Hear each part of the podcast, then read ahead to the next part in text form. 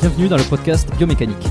Je suis Jérôme Cazerolle, ostéopathe à Montréal, et dans ce podcast, je vous propose de partir à la rencontre de sportifs, d'athlètes et de spécialistes de leur domaine.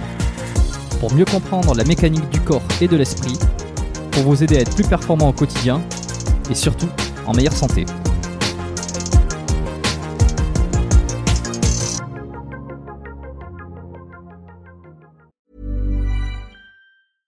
Hiring for your small business? If you're not looking for professionals on LinkedIn, you're looking in the wrong place. That's like looking for your car keys in a fish tank. LinkedIn helps you hire professionals you can't find anywhere else, even those who aren't actively searching for a new job but might be open to the perfect role. In a given month, over 70% of LinkedIn users don't even visit other leading job sites. So start looking in the right place. With LinkedIn, you can hire professionals like a professional. Post your free job on linkedin.com slash people today. Est-ce que tu peux me répéter euh, la phrase que tu as sortie? Je trouve que c'était bien comme, euh, comme entrée en matière. J'ai dit nul n'a assez de mémoire pour réussir dans le mensonge. Voilà, je, trouve ça- je trouvais ça pas mal. euh, et, et je te disais ça, enfin, on parlait de ça parce que j'ai lancé l'enregistrement, donc là, les gens nous écoutent normalement. Ça permet de directement entrer dans le vif du sujet euh, sur, sur le fait que, bah, que tu as déjà fait des, des podcasts et que, euh, que tu es plutôt freestyle et que moi j'aime bien, euh, enfin, que ça te gêne pas et que moi j'aime bien procéder comme ça aussi. euh, même si on peut penser que je pars de. Je pars dans tout et non dans n'importe quoi. Moi, je pense pas. Moi, je pense, je pense que je pars dans tout, mais pas dans n'importe quoi. Euh, Nicolas Haute de Smart Fight, salut. Salut Jérôme. Bon, est-ce que tu peux me dire qui tu es, s'il te plaît, avant qu'on qu'on démarre? Eh ben, euh, je suis un entraîneur euh, de sport de combat, Précis, efficace. précis, efficace. D'habitude, je demande toujours aux invités si je est-ce que tu peux te présenter ou quoi? Je me suis dit tiens, est-ce que je changerai pas euh, ces derniers temps? Est-ce que je demanderai pas aux personnes qui y sont? Comme ça, ça permet de, de- de- peut-être d'aller sur des sur des choses différentes. Euh, T'as l'habitude de te présenter comme ça, un très cash préparateur. euh Ouais, en fait, ouais, je suis très habitué, mais je- justement, j'essaye de. Le problème du, le, entre guillemets, le problème des podcasts, c'est qu'à un moment, tu, tu crées des automatismes de discussion, et donc Ouais. euh, j'essaye de sortir de ces mécanismes d'automatisme. Donc, tu vois, par exemple, tu me poses cette question. D'habitude, je suis Nicolas Haute, préparateur physique, entraîneur, nutritionniste, et puis je te sors. Et puis, je, je dis qu'à un moment, ça manque de spontanéité si à chaque fois on, on est sur des sur des schémas qui se répètent et on est sur des juste des répétitions de phrases, tu vois. Donc j'essaie d'en Mm. sortir en, en me forçant à, à aller chercher autre chose, tu vois. Pas forcément, euh, mais juste peut-être une autre présentation ou une autre ou, ou faire plus simple, tu vois, comme là en disant juste bah je suis entraîneur parce qu'au final, euh, au, au final tout ce que je fais c'est de l'en- c'est de l'entraînement ou c'est de la passation de la passation de savoir ou c'est la mise en place en tout cas de situations pédagogiques dans lesquelles on, on développe un apprentissage ou on développe une compétence. Et T'as euh, quel âge là euh, actuellement? J'ai 35 ans. Hmm. Tu les tu tu les fais alors c'est pour C'est pas que tu les fais pas, c'est que c'est que tu non, tu les fais dans le- la façon dont, dont tu t'exprimes la France parce que je te voilà, je te vois sur les réseaux, sur les vidéos, euh, etc. Mais en même temps, t'as gardé un visage assez jeune, tu vois, de autour de la trentaine, 25-30. On te le dit souvent, ça, non? Ouais.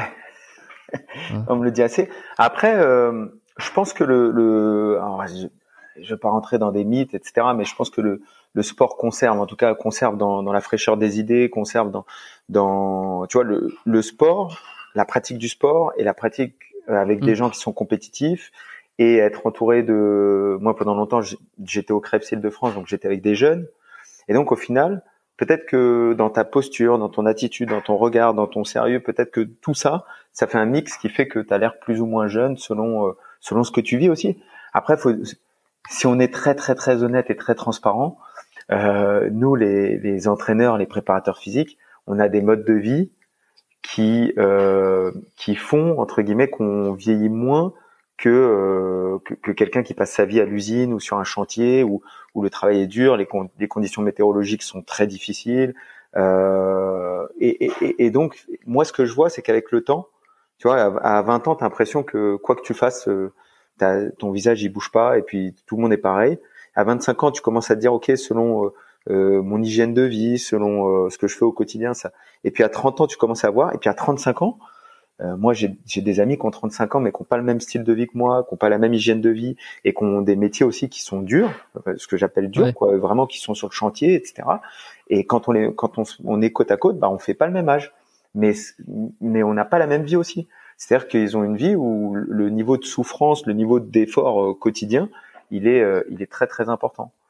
Et donc je pense que ouais, alors ça, ça voudrait dire quoi Qu'il faudrait qu'on se mette tous plus ou moins à faire du, du, du MMA, du combat euh, à, à niveau semi-pro euh, Non, sérieusement, parce que je rigole un petit peu, mais c'est plus le style de vie que le, que le sport euh, le sport en question, parce qu'on on le voit, ceux qui font du MMA quand même. J'avais reçu quelques-uns, dont que tu connais forcément. voilà, encore mon problème avec les noms. Benoît. Benoît, voilà, Benoît Saint-Denis. Est-ce qu'il ferait, est-ce qu'il fait pas un, plus vieux que, un peu plus vieux que son âge? Ça, bon, je, je le dirai pas. Je, laisserai aux gens euh, de le dire et puis on, on l'a. Eh ben, il, me semble qu'il a dit 24, 24 ou 25, je crois. Il est, il est quand même assez mmh. jeune, tu vois. Et euh, j'avais eu des commentaires comme ça sur, notamment sur euh, la vidéo qui était sur YouTube, sur le, podcast en vidéo sur YouTube, où euh, il y en a qui disaient qu'il faisait plus, plus que son âge. Alors, je sais pas si la personne a viré le commentaire, mais prendre des coups, ça, ça abîme aussi, quoi. Oui, oui, oui. Non, mais c'est sûr. Après, prendre des coups, ça abîme. Euh, faire beaucoup de combats, ça abîme. Après, il est, il est en, quand même en début de carrière, euh, Benoît, mais avant, il était dans les forces spéciales. Euh, mais euh, ce qui est fou, en fait, ce que beaucoup de gens ne se rendent pas compte, c'est que la réalité, c'est que là où tu prends le plus de coups, c'est en sparring, c'est à l'entraînement. Parce pas ton combat. Bah, en combat, tu prends des coups durs, et puis il peut y avoir des coupures sur lesquelles tu prolonges. Mais euh, un combat, ça dure 15 minutes et un combattant de haut niveau, il s'entraîne deux fois 1h30 tous les jours. Donc là où il prend le plus de dégâts, de coups, de, de chocs, etc., c'est à l'entraînement. C'est pas en, hmm. c'est pas en compétition. Hmm. Ouais, c'est vrai, c'est vrai. C'est puis c'est la répétition. Euh, c'est plus la répétition. Euh, alors c'était François Maubert parce que je crois que tu m'avais dit que tu avais, avais, écouté le, podcast avec François Maubert, c'est ça? J'ai pas euh, écouté le podcast, mais je connais très très bien François. Ok, pardon, pardon, je, je, excuse, je confonds. Euh, je sais qu'il y a, a quelqu'un qui m'a dit la dernière, dernière, semaine à qui je discutais qu'il avait écouté justement le podcast avec François Maubert. et justement dans cet épisode, il me disait que que le MMA c'était finalement peut-être moins dangereux euh, que la boxe anglaise, par exemple, parce que la boxe, bah, c'est les points, c'est tu prends tout dans la gueule, c'est la cible, c'est la tête, c'est ce qu'il disait.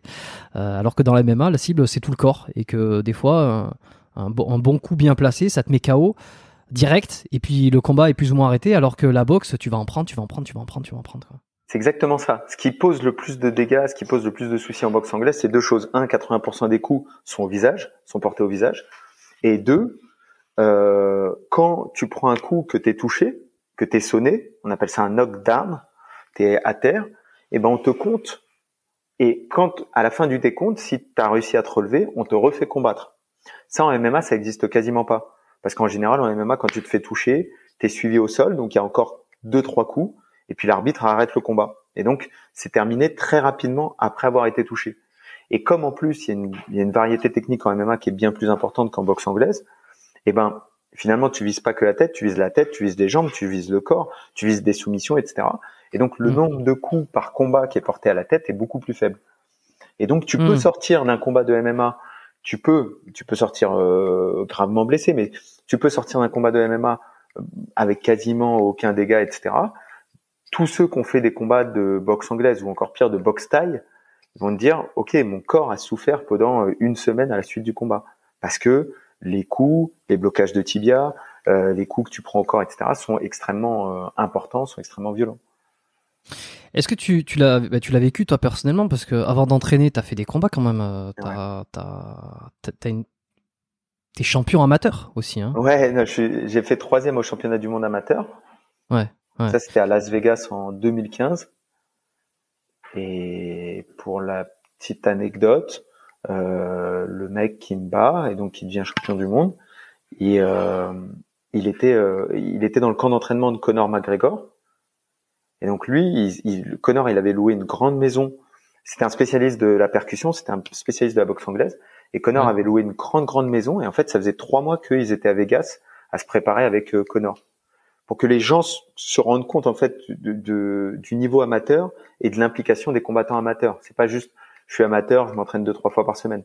c'est un mec qui était dans le camp d'entraînement, qui était le sparring partner attitré de Conor McGregor et qui a passé trois mois à Vegas avant les championnats du monde amateurs. Mais alors, qu'est-ce qui fait la différence entre un, amateur et un pro, selon eux, dans ce cas-là? Eh ben, en fait, à partir, tu peux être amateur tant que tu combats en amateur. Et après, le, le premier jour où tu fais un combat professionnel, un combat qui est payé, c'est ça que ça veut dire professionnel, que le combat est payé. À partir du moment où tu fais un combat professionnel, et ben à ce moment-là, tu n'es plus amateur et tu peux plus faire un retour en arrière. Il y a des amateurs qui sont très très forts, euh, comme il y a des professionnels très très forts aussi, bien sûr. Mais il y a un niveau amateur aujourd'hui qui est, qui est très très très bon, encore encore mmh. bien meilleur qu'à l'époque. Il était déjà bon à mon époque, mais encore bien meilleur qu'à mon époque. Ça a vraiment, euh, ça a progressé encore plus. Ok. Et, et, tu penses que la, la, France elle est en retard par rapport à ça quoi euh... Sur le plan amateur, oui. Pour l'instant, on, on, a on a beaucoup. En fait, les pays qui dominent sont les pays du Caucase. Donc euh, la Russie, le la, la, Russie, la Tchétchénie, euh, le, le Kazakhstan. Voilà, ce sont tous ces pays qui ont une grosse, grosse qui ont une grosse l'Europe de l'Est. Ouais. On appelle ça le Caucase parce que c'est une chaîne de montagnes qui est là-bas. Et tous les pays qui sont autour de cette chaîne de montagnes, la Géorgie, sont des pays sur lesquels on a un gros, gros, gros euh, passé de lutte. Les meilleurs lutteurs hmm. du monde viennent de là-bas. En fait, ils ont mis en, place un système euh, d'entraînement. Déjà, ils sont sponsorisés par l'État. Ils viennent avec des équipes de. Euh, nous, par exemple, on était quatre au dernier championnat du monde amateur. Il y avait quatre combattants français. Les Russes, ils étaient 55.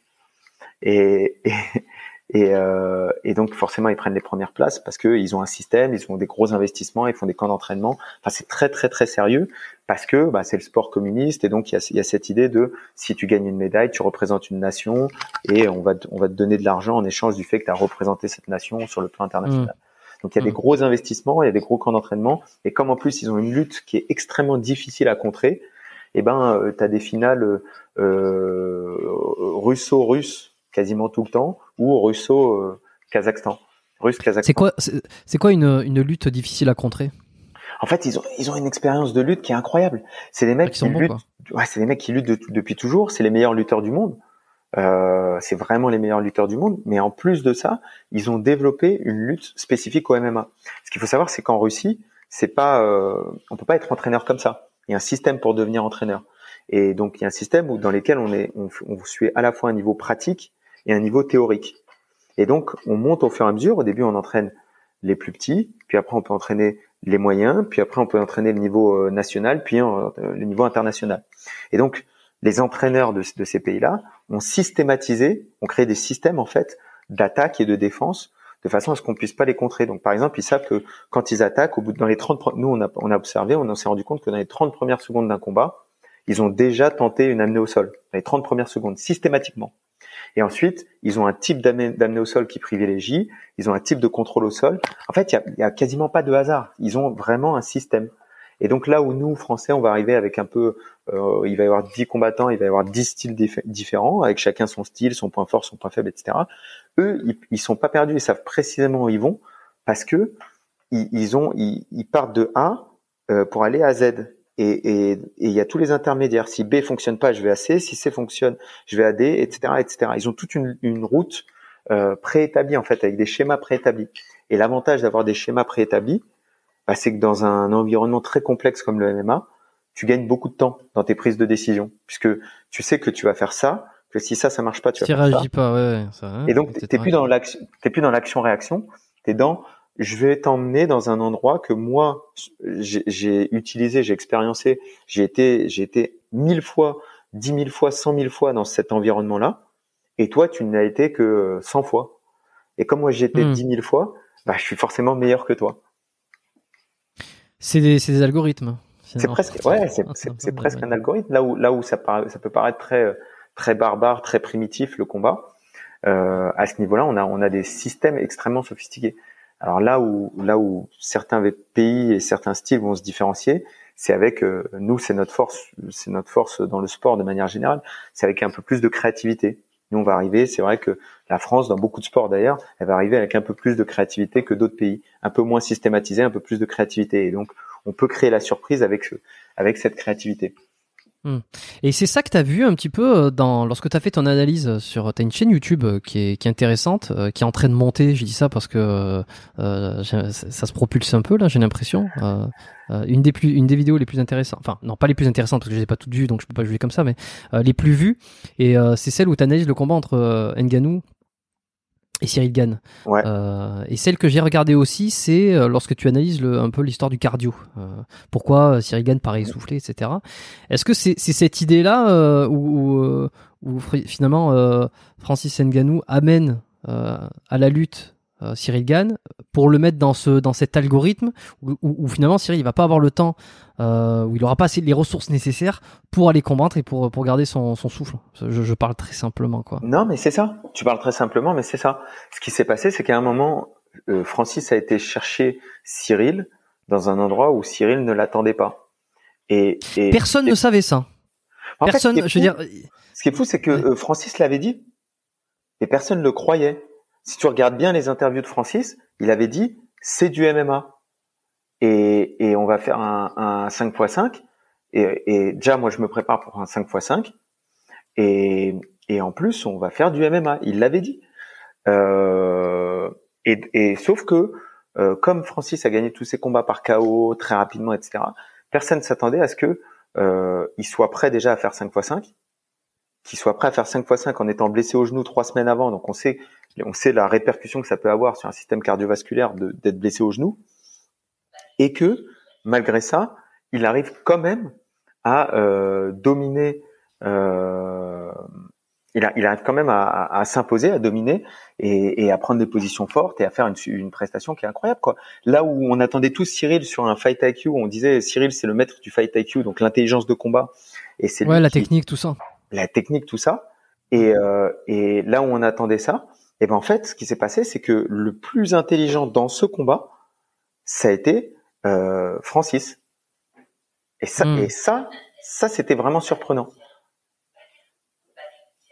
Parce que tout le monde s'attendait à. J'ai l'impression qu'il y, a eu les quelques semaines avant. C'était alors le combat, il était quoi en janvier ou février 2022 Je me souviens plus exactement la date.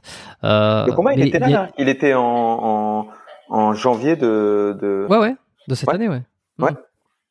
J'ai pas eu l'occasion de, j'ai pas pu le regarder en direct live parce que c'était un moment où j'étais en, en, France. Alors c'est quand? Parce que c'était aux États-Unis, hein, ça s'est fait. Euh, euh, c'était à quel endroit euh, le combat? C'était à, ça s'est fait en Californie.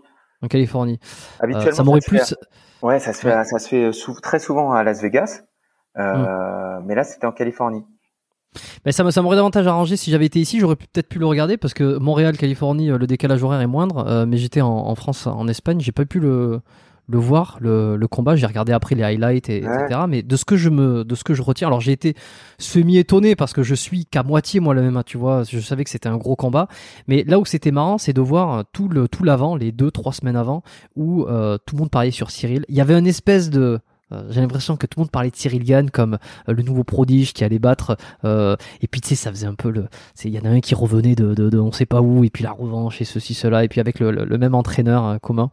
et finalement, ça a été, ben voilà, on a beau dire ce qu'on veut. Il y en a un qui est encore champion, c'est Francis Ngannou. Et même si on veut le faire passer pour le méchant entre guillemets, on avait un peu l'impression que c'était le gentil contre le méchant. Hein. Les médias faisaient ça finalement, euh, voilà, quoi. tout le monde moi, a été. Moi, j'ai j'ai fait un voyage aux États-Unis. J'ai pris euh, pour la première fois de ma vie, en fait, j'étais plus. Euh, j'ai quitté. Donc moi, j'étais dans cette salle-là, le MMA Factory, d'où vient Francis et Cyril. Donc, je connais très bien Cyril, je connais très bien Fernand, je connais très bien Francis. Et, et donc, j'ai quitté le MMA Factory l'année dernière. J'ai quitté le Krebs, et donc pour la première fois de ma vie depuis longtemps, je me suis retrouvé avec du temps disponible. Et donc j'en ai, profité pour faire un truc que je voulais faire depuis super longtemps, c'est-à-dire partir aux États-Unis euh, pendant deux trois mois, aller euh, visiter les plus gros gyms, les plus grosses salles de préparation physique, les plus grosses salles euh, de MMA, etc. Et essayer de, de, de voir ce qui se fait de mieux, ce qui se fait de moins bien, ce qui se fait différemment. Ouais, et donc, capter l'ambiance aussi. Ou capter l'ambiance, essayer de voir en fait ce qu'on peut rapporter ici, qui est, qui est bien, et puis ce que vraiment, etc. Et, euh, et quand j'étais là-bas, donc au début du trip, j'étais à Vegas. J'ai contacté euh, Francis, je lui ai dit que j'étais là-bas, et donc on a dîné ensemble. Donc deux mois pile poil avant son combat, au tout début de sa prépa, et euh, en, plein cœur de, de, la polémique, quoi. Euh, tu vois, c'était l'époque où tous les médias disaient oui, euh, Francis, le traître, etc., etc. Et, et ce qui m'a marqué, ce qui m'a, ce qui m'a impressionné, ce qui m'a marqué, c'était la, le calme, le détachement, le calme, et, et, et la façon avec laquelle Francis était serein par rapport à tout ça. C'est-à-dire que il, il, il, est parti du postulat que, il, voilà, il a, ce qu'il m'a dit texto, c'est ça. Il m'a dit, écoute, ce qui va se passer, c'est simple. Là, ça parle, ça parle, ça parle. Il va y avoir un combat. Et à l'issue du combat, il va y avoir un vainqueur. Et, et quand on, aura passé ce combat et qu'il y aura le vainqueur, tout le monde aura oublié ce qui s'est passé avant. Et il dit, donc, moi, demain, je commence, je commence mon pragmatisme, mais c'est c'est très pragmatique. Il a dit moi je demain je, commence mon camp d'entraînement et je, mais je vais pas me fatiguer à essayer de répondre aux médias, à essayer de convaincre euh, les Français que euh, je suis un mec bien ou euh, essayer de parler ou de contrer des arguments. Je vais pas me fatiguer à ça. Je vais me concentrer sur mon camp d'entraînement. Je vais faire parler ce que je sais mieux faire le jour du combat. Je vais faire parler mon sens du combattant. Et puis euh, une fois que j'aurai fait ça, alors lui il était très confiant et que j'aurais gagné eh ben euh, tout simplement, bah, les médias vont se ranger de mon côté et ce sera fini cette histoire. Et donc, il, il, a vraiment eu ce focus, cette lucidité de se dire, je ne vais pas perdre mon énergie là-dedans. Et par contre, on est à deux mois et dès demain, je vais commencer à faire mes deux séances d'entraînement par jour pour me préparer pour ce combat. Et, euh, et tu vois, c'est un peu ce truc qu'on donne souvent, ce conseil qu'on donne souvent nous en tant que coach, de dire, hmm. concentre-toi sur ce que tu contrôles et non pas sur ce que tu ne contrôles pas. Oui, parce qu'il vaut, ce qui vaut sur tellement de choses finalement. Ce qui vaut sur tellement de choses. Et au final, bah, c'est ce qu'il a fait, quoi, de manière très pragmatique. Il a dit bon, qu'est-ce que je peux contrôler? Mon entraînement, ma capacité à gagner ce combat. Et puis, qu'est-ce que je peux pas contrôler? Bah, euh, ce que disent les médias, ce que pensent les gens de moi, etc., etc. Et comme mmh. en réalité, ce que les gens se rendent pas compte, c'est que Francis, en vrai, c'est un, c'est un introverti. C'est-à-dire que c'est un, c'est, il, tu, a tu, tu penses qu'il se rend, il se rend pas compte? Moi, j'ai l'impression que, que c'est, c'est assez. Euh, ah ouais, toi, tu l'avais vu? Bah, il parle pas trop, il est, il est, enfin, je le connais pas, mais de ce que je vois, ça a pas l'air d'être un mec qui saute sur les tables et qui, euh, tu sais, qui. Ouais, en fait, tu l'avais senti. Mais, mais c'est vrai que cette image de grand gaillard costaud qui met des KO en quelques secondes, etc., peut te laisser penser que, bah oui, euh, et en fait, non, c'est un mec qui, qui, aime bien euh, avoir sa petite vie pépère et il regarde ses petits films Netflix, il fait ses entraînements, il rentre à la maison. Enfin, tu vois, c'est pas la vie, euh, c'est c'est pas quelqu'un qui adore l'hypermédiatisation, tu vois, c'est les à C'est pas McGregor quoi. C'est pas du tout McGregor. Hmm. Hmm. Et pourtant McGregor euh, euh, qui, qui, qui, est un sacré champion aussi, mais euh, y a, qui, qui, est habitué au trash talk parce que il y a un truc que j'ai l'impression qu'il n'y a pas eu, c'est le, le, le, trash talk, le trash, le, trash talk, comment on dit, comme on dit, c'est de se balancer des, des, vannes un peu dégueulasses, euh, ou de se balancer des, voilà, s'insulter entre, entre guillemets, euh, les, aux conférences de presse. Ils l'ont pas trop fait ça. Hein. Il y avait, il y avait quand même une, hein, c'est pas la même. Alors déjà, c'est l'ancien partenaire d'entraînement, et, et on, on, on est très mauvais sur ça. En France, on est très mauvais. Euh, c'est c'est pas dans notre culture. Dès que tu fais un trash talk, tu passes pour quelqu'un de prétentieux. Euh, tu vois, Tony Yoka qui a même pas fait vraiment du trash talk, tu vois, qui dit juste ce qu'il pense, qui est un peu confiant. Euh, Qu'est-ce qu'il a dit? J'ai pas lu. Ouais, Tony Yoka, il, il, a fait plusieurs déclarations, mais si tu veux, il, les, Français l'aiment pas de manière globale, mais euh, il, il, ne l'aime pas parce que sans vraiment, euh, juste parce que c'est un mec qui qui, qui, qui est confiant, quoi. Et la confiance, c'est presque pris déjà en France comme une une comme un défaut. En fait, tes confiances c'est déjà euh, mal vu. Et donc trash talk, il n'y en a pas eu. Et au final, au final, euh, bah, ils peuvent presque les deux, ils peuvent presque dire merci à Lopez d'avoir enflammé le truc avec l'histoire de l'ancien coach, de la trahison, etc. Euh, mmh, mmh. et, et, d'avoir réussi à faire à vendre le combat grâce à ça. Parce que moi j'étais aux États-Unis à ce moment-là et les gens parlaient plus du co-main event parce que dans le Common Event, il y avait un Mexicain et une grosse population euh, latine aux États-Unis. Euh, donc, les gens parlaient plus du Common Event que du Main Event. Tu vois, en, aux États-Unis, hein, pas en France. En France, les gens euh, étaient super focus parce que c'est l'égalisation du MMA. Bon, on a une star, euh, Francis, qui était qui était en France, qui est parti aux États-Unis. On a une autre star, Cyril, qui émerge et qui, effectivement, comme tu as dit tout à l'heure, qui est un surdoué des sports de combat et sur lequel le potentiel, c'est, tu vois, comme on dit en anglais, sky is the limit. On sait pas où mm. ça va s'arrêter. Mm. Et, et, les deux se rencontrent et c'est le, c'est sûr, hein, en France, c'est le combat qu'a, c'est le premier combat de MMA que beaucoup de gens ont vu. C'est le combat, moi c'est moi c'est le combat sur lequel j'ai reçu des, des textos de personnes qui étaient même pas dans du milieu, quoi, qui étaient très éloignées du milieu et qui m'ont dit Nico, tu penses quoi du combat? Qu'est-ce qui va se passer? Euh, C'est à quelle heure, etc. Mais des gens qui ont, vraiment rien à voir.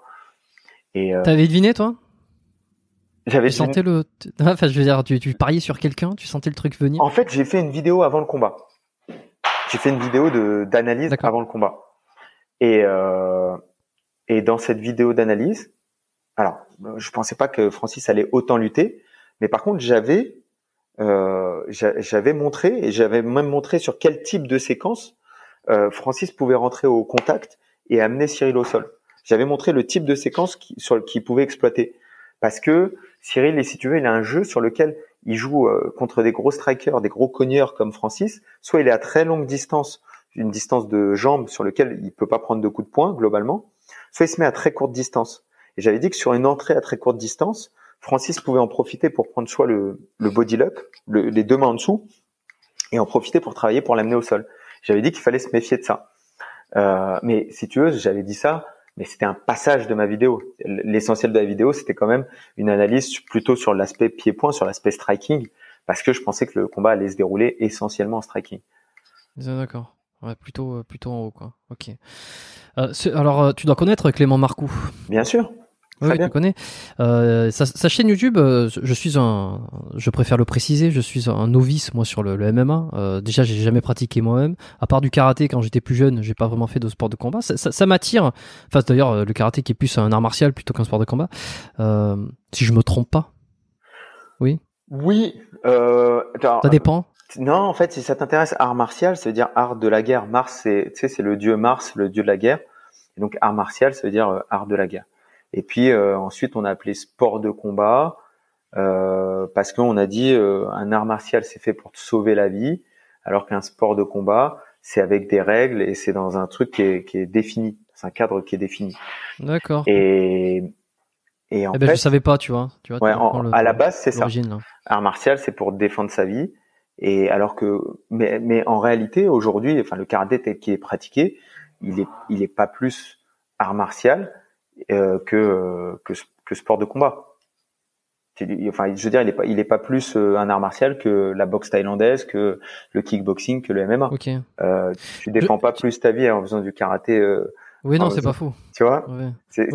D'ailleurs, mais- le meilleur art martial serait peut-être le coup de couteau ou le flingue. Là, au moins, voilà, sûr dans ce cas-là, voilà, c'est ça. Si, si tu veux un art qui est létal, effectivement, bah ouais, le, tir au pistolet. ouais. Voilà. J'aurais pensé, tu vois, euh, davantage que euh, l'art martial serait plus quelque chose qui serait euh, euh, comme un, ben, comme comme comme on dirait un art, tu vois. Il y aurait de l'esthétique, il y aurait du mouvement, il y aurait une Mmh. espèce de création, il y a de la créativité dans le mouvement, il y a, il y a et que ça serait pas du tout dans l'objectif de nuire à quelqu'un. Là où euh, le sport de combat, j'aurais vu, peu importe si c'est beau, si c'est moche, c'est euh, la, la méthode pour euh, anéantir l'adversaire. Tu vois, j'aurais fait cette distinction-là et, et finalement pas celle que c'est qui est la qui est la vraie quoi. Moi, je trouve, par exemple, que le, la lutte, je trouve que c'est euh, un des plus, tu vois, si on parle d'art, moi, pour moi, c'est artistique, un combat de lutte. Je, je, je suis fasciné par le, la qualité de mouvement, les, les séquences de mouvement Ouais. que proposent les lutteurs de niveau. Je trouve ça incroyable, ça me fascine. Et, euh, et, et, c'est, et, et d'ailleurs, c'est peut-être, euh, je trouve que c'est un des sports les plus beaux. C'est incroyable comme sport. Et euh, parce que la lutte, c'est, c'est en fait la lutte, c'est une sorte de gymnastique avec un, un adversaire. Tu vois, tu dois bouger ton corps plus le corps d'un adversaire dans un espace avec une fluidité, une continuité de mouvement qui est, qui est incroyable. Et c'est un sport extrêmement dur, extrêmement dur. Ouais, mais ça a l'air ça a l'air tellement euh, bah, cardio, juste enfin cardio, ouais, euh, ça a l'air euh, épuisant. Puis, J'ai un souvenir terrible de la lutte parce que tu sais, t'étais au, au- collège, tu faisais de la lutte? Oh, nous, on n'en a pas fait. J'aurais aimé. On n'en a pas fait. Putain, moi j'aurais tellement ne pas aimé en faire, je sais pas pourquoi, j'avais une, aversion pour ce truc-là. Alors qu'aujourd'hui, je reconnais, euh, euh, alors peut-être pas la beauté, j'ai encore, euh, j'ai pas encore l'œil peut-être assez développé pour pour voir les trucs, tu vois. J'ai j'ai peut-être ce souvenir qui me revient de, de lutte au, collège et qui me qui me hérisse les poils.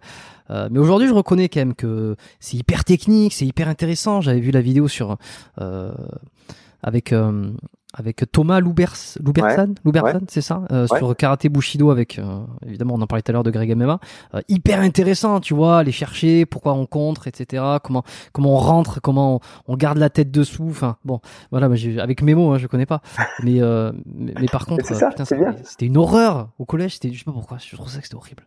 En fait, c'est, ça fait partie des sports sur lesquels, en termes de sensations, déjà, tu as une, une proximité euh, quand tu fais de la lutte, tu vois, c'est ouais, physique. C'est-à-dire que tu as un mec qui met son torse sur toi, qui met sa cuisse sur toi, qui met son genou sur ton oreille. Tu vois, c'est un truc. Ouais. C'est pour quelqu'un qui est pas habitué. Très grec, quoi. Ouais, ouais, très grec. Mais même pour quelqu'un qui est pas habitué, tu vois, c'est c'est un sport dingue. Tu vois, tu prends un mec, tu le jettes déjà au sol. Euh, quelqu'un mm. qui sait pas tomber, c'est c'est très bizarre. Puis ensuite au sol, tu mets des des points de pression sur son corps. C'est vraiment euh, là où presque tout le monde a une notion, euh, une compréhension un petit peu euh, de, de, de, ce que c'est un échange de coups de poing ou quelque chose comme ça. Euh, la lutte, c'est c'est vraiment un autre monde. Tu prends quelqu'un et tu le mets par terre et c'est comme un bébé en fait. Il il sait pas, il sait pas du tout, il sait pas vers où tourner, vers il sait pas quoi faire. Il, il a pas de, tu vois, c'est très très dur. Euh, c'est intuitivement quoi. Intuitivement, pour le ouais, pour le commun des mortels qui a été désensibilisé de ça dans une société où tu te touches plus en fait. Tu sais, même le contact euh, physique comme ça. Tu sais, moi, moi quand j'étais quand j'étais petit, mon père, quand il voyait passer des gosses, il faisait ça. Tu vois, un petit coup sur la tête comme ça. Et ça, c'est un truc, tu peux plus faire ça aujourd'hui. Tu peux plus voir passer un gosse. Dans tu parles. Tu, parles un petit un petit coup ou un petit frottement c'est c'est Non non j'ai un petit un petit frottement sur la tête genre euh, tiens un petit gamin mais tu sais c'était pas son fils quoi c'est un petit gosse ouais, un truc affectif quoi un, petit truc mignon affectif mais ça aujourd'hui enfin dans cette société c'est c'est je te dis pas que tu peux pas le faire tu peux peut-être le faire mais de manière générale, c'est un truc où les gens ils vont te regarder un peu bizarre, tu vois, genre euh, qu'est-ce qu'il fait en fait euh, C'est bizarre, tu vois. Ouais, je comprends on, ce que tu veux dire. on se touche plus, tu vois, on se touche plus, on se pousse hmm. plus, etc. Et euh, alors que si tu regardes les enfants, tu mets deux gosses ensemble, ils font quoi? Ils luttent.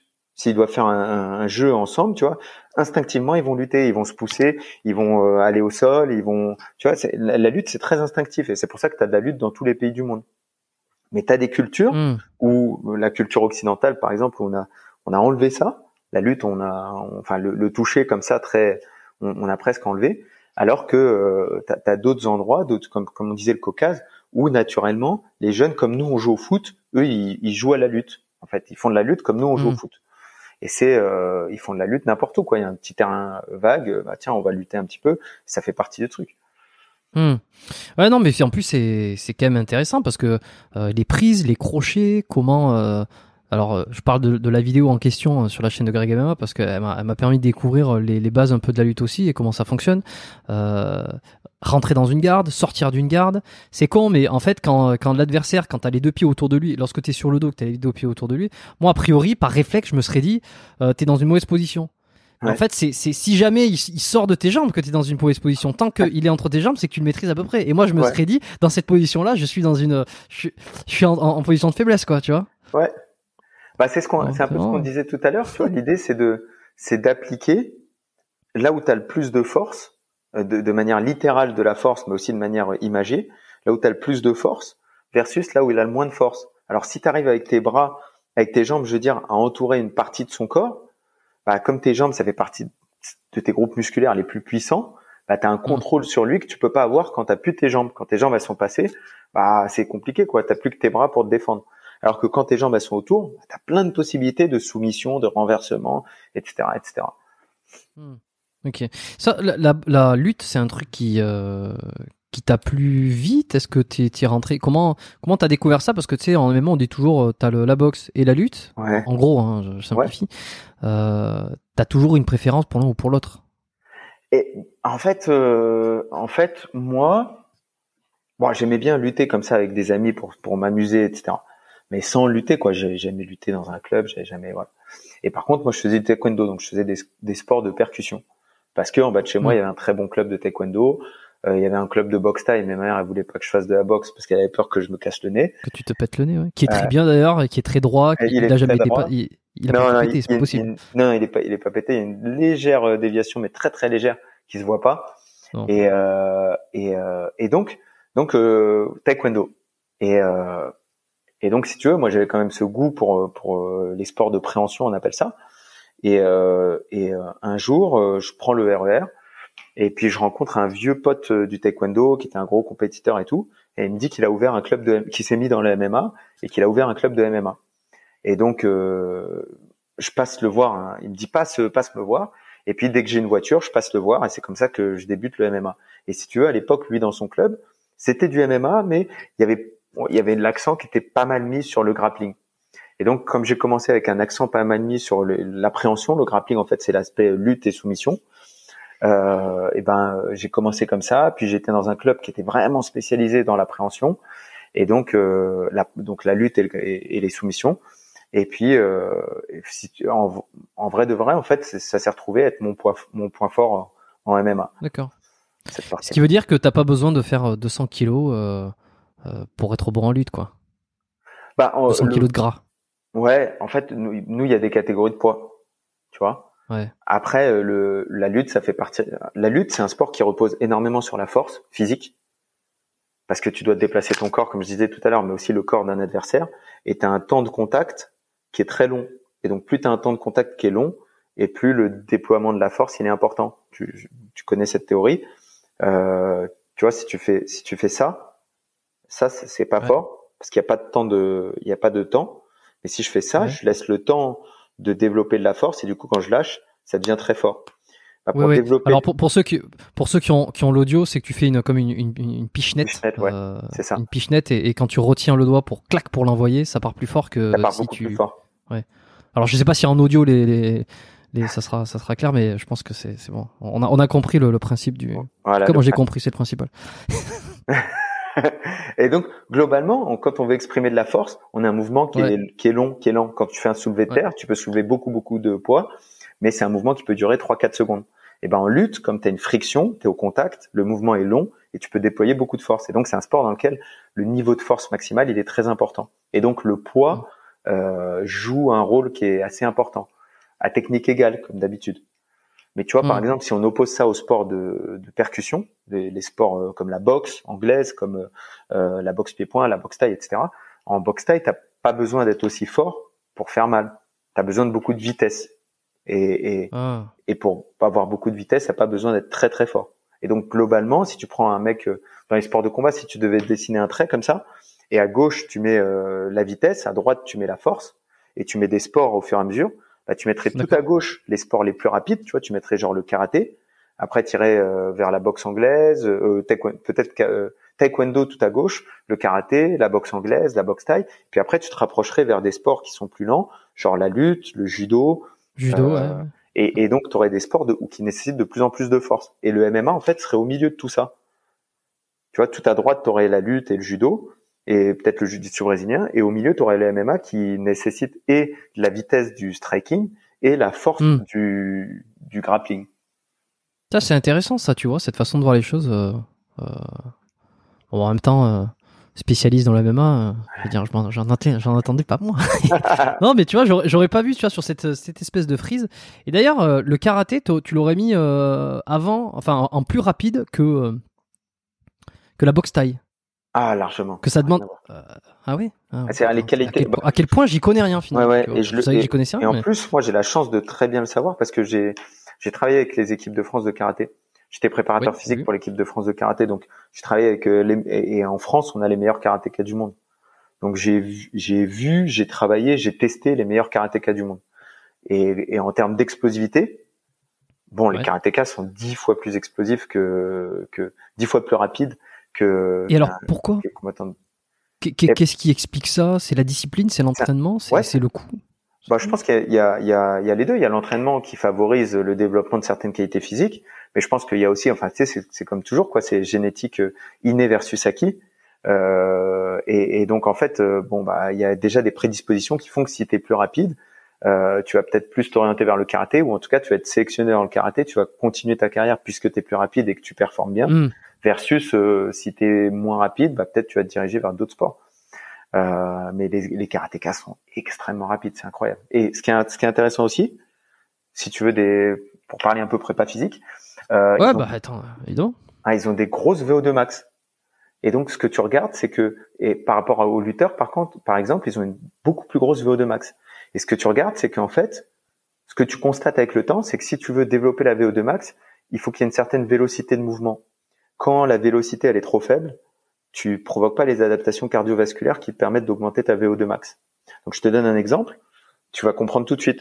Je te donne un exemple, je te mets sur un vélo elliptique. Ça peut aller très vite un vélo elliptique. Ta, ta, ta, ta, ta, ta, ta, ta, Et ton cœur, il va monter très très haut. Maintenant, je te mets sur un, un je te mets sur un asso bike et je mets la résistance à fond. eh ben ça va aller tellement lentement. Tu vois, tu vas, toi, tu vas te donner à fond, mais ça va aller tellement lentement. La résistance est tellement importante que ton cœur il va pas monter. tu, vas faire un, tu vas faire un gros effort, mais pour quelqu'un qui analyse la fréquence cardiaque, tu vas regarder la fréquence cardiaque et à 150, 160, elle va bloquer. Et en fait, parce que tu as besoin de plus, de plus de force, plus de, de plus de force. Et en fait, il y, a une, y a une constriction des vaisseaux sanguins. En fait, les, les vaisseaux sanguins se referment et donc forcément, bah, s'ils se referment, il y a un aller-retour dans le sang et donc il y a un battement cardiaque qui est moins important. Et donc, euh, si tu vas très vite, par contre, il y a une grande vélocité de mouvement, ton cœur il monte beaucoup plus. Donc, si tu veux faire monter ton cœur haut, il faut un de la vélocité et deux, il faut euh, euh, engager un maximum de masse musculaire. Et c'est pour ça que c'est très très dur de faire monter ton cœur aussi haut que euh, tu peux le faire sur une, une piste d'athlétisme, par exemple. C'est extrêmement dur. C'est très, c'est très dur de faire monter le cœur aussi haut que euh, si je te mets sur une piste et je te dis de courir à fond euh, pendant une minute et puis après une minute, une minute trente et puis après je te fais recommencer, recommencer ça au bout de deux minutes. c'est très dur de monter aussi haut en dehors de ça. Ça veut dire que quoi, les, les karatékas, tu les mets sur une piste d'athlétisme, les mecs sont bons? Euh, sur ce type d'épreuve, tu vois, de, on appelle ça des proxys. En fait, c'est pas un vrai test de mesure de la VO2 max. Donc la VO2 max, c'est la consommation maximale d'oxygène. Et ça se mesure comment? Ça se mesure avec un masque à oxygène, un masque à, un masque à échange gazeux. Et donc on mesure combien tu consommes d'oxygène. Et comme la plupart des gens ne possèdent pas ce type de matériel, c'est extrêmement euh, cher, c'est voilà, et c'est pas facile à avoir on utilise ce qu'on appelle des proxys, c'est-à-dire on utilise euh, des outils qui nous donnent une idée de la VO2 max. Et donc un des proxys, c'est les tests euh, comme le Cooper, le demi-Cooper, le Cooper modifié, etc. Donc en gros, tu vas sur une, sur une piste et tu fais en 6 minutes le plus de distance possible, ou alors tu fais 2000 euh, mètres le plus rapidement possible. Et ben sur ce type de test, les karatékas sont extrêmement bons, mieux que bien bien meilleurs que les lutteurs par exemple. Et, a priori, c'est vrai que tu vois, moi j'aurais pensé, euh, comme n'importe qui, euh, probablement, qu'un lutteur a plus de, capacité cardio-pulmonaire, a une meilleure VO2 max, parce que comme il est sur le sol, il combat, il, euh, il s'agrippe, il s'essouffle, alors qu'un karatéka, il fait son, il fait son us. J'exagère un peu, mais il fait son us et c'est bon, terminé bonsoir, il peut rentrer au ciel. et, et, et en fait, tu sais ce qui nous trompe, c'est le mot cardio. Parce que ce mot, il est tellement fourre-tout, il veut tellement tout dire, il veut tellement rien dire, que on, entend ce mot cardio et on se dit, et c'est vrai, tu fais un, tu fais de la lutte et c'est épuisant comme sport. Et donc tu dis c'est épuisant, donc c'est très cardio. C'est ça qu'on dit, c'est ça le terme qu'on utilise. En fait, en préparation physique, si on veut être précis, c'est pas que c'est très cardio, c'est qu'il y, a déjà une gestion de la technique, de la force et de ce que nous on appelle l'endurance musculaire, qui est différente de, dans, euh, des autres sports. Et donc si t'as pas cette endurance musculaire, la gestion en fait de l'utilisation par tes muscles de l'oxygène, eh ben es extrêmement rapidement fatigué. Et, l'utilisation par tes muscles de l'oxygène, elle dépend beaucoup de ta technique aussi, de ton placement. Si je suis le dos rond comme ça, bah tu pèses très lourd. Alors que si je suis le dos droit comme ça, tu pèses pas lourd parce que je suis bien placé. Donc, est-ce que je fais un squat dos tête baissée comme ça, ou est-ce que je fais un squat, je suis bien droit, je suis bien positionné, j'ai le torse qui est bombé, j'ai contracté les dorsaux, j'ai contracté euh, les bras, j'ai contracté les jambes, et là, je fais mon squat et je suis vraiment solide. Et donc, la charge paraît moins lourde parce que je suis bien placé. Tu vois? Hmm. Je comprends. Pourquoi on voit pas plus de karatéka euh, en MMA, enfin, tu sais, de mecs qui proviennent du karaté en MMA dans ce cas-là, puisque les mecs, euh, tu vois, sont euh, hyper explosifs et que et qu'il y a un lien entre euh, entre cette cette cette rapidité et leur système leur système cardiovasculaire, en gros. Ouais. si, je résume le truc, on n'en voit pas beaucoup de, de, de, karatéka, tu vois. En fait, ce qui se passe, c'est que le, alors déjà, c'est vrai qu'on n'en voit pas beaucoup, mais on en voit certains qui, qui, ont, un grand succès, quoi, qui ont, vraiment bien fait des, des conversions dans le karaté, dans le MMA. Après, Déjà, le premier point, c'est qu'en karaté, tu t'arrêtes. C'est-à-dire que tu fais ton action explosive et après, tu restes sur place. C'est pas tu fais ton action explosive et tu ressors. Tu fais hein. et tu restes. Et donc ça, c'est très mauvais pour les mains parce que si tu restes, bah tu, te fais projeter. Ouais. donc donc tu vois déjà dans la gestion de la distance, il y a un problème. Ensuite dans la gestion des impacts, c'est vrai qu'il y a peu d'impacts en karaté, alors quand même il y a des gros impacts. Donc euh, euh, voilà, faut faut passer le cap quoi. Hein, de t'as fait une carrière à être champion, mais t'as pas pris vraiment de gros coups. Alors que là, tu risques de prendre des très très gros coups. Et puis après, la dernière chose, euh, c'est que le sport qui domine en MMA, c'est la lutte. La raison pour laquelle ce sport domine, c'est parce que celui qui lutte, celui qui domine la lutte, offensive ou défensive, c'est celui qui dicte le terrain de jeu du combat. C'est celui qui dicte où le combat va avoir lieu. Donc si je suis meilleur lutteur que toi, je peux décider si on va aller au sol ou si on va rester debout. Alors que si tu es moins bon lutteur que moi, tu ne peux que accepter ma décision. C'est-à-dire que si tu es en train de dominer en boxe, je peux t'amener au sol. Si tu es en train de me dominer au sol, je peux t'amener en, en boxe.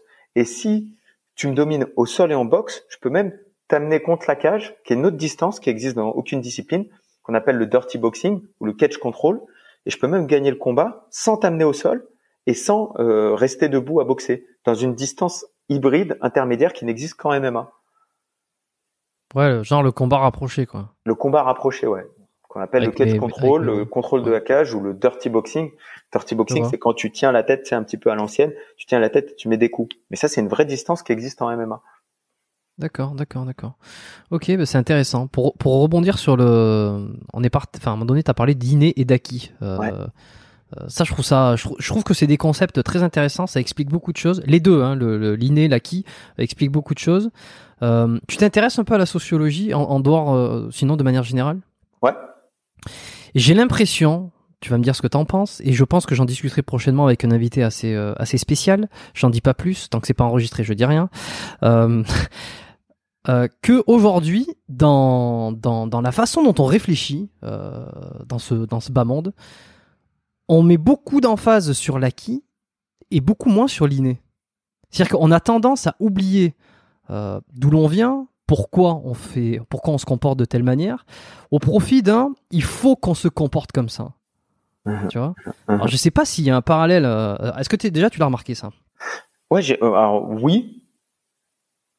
Alors le, la, la, la, première chose, si on revient sur Inéaki, ce qui est intéressant, euh, j'ai un bouquin que j'ai pas terminé dessus, mais qui, qui traite de ça et, et, et, qui parle du fait que à partir de quand, à partir de quel moment on dit que c'est inné ou c'est acquis? Parce que en fait, il, il, tu vois, un, un, des trucs super euh, intéressants, c'est ouais. que on a remarqué que ce que ce qu'une maman mange, écoute, ce qu'elle ressent pendant sa grossesse, va avoir un impact. Va avoir un impact.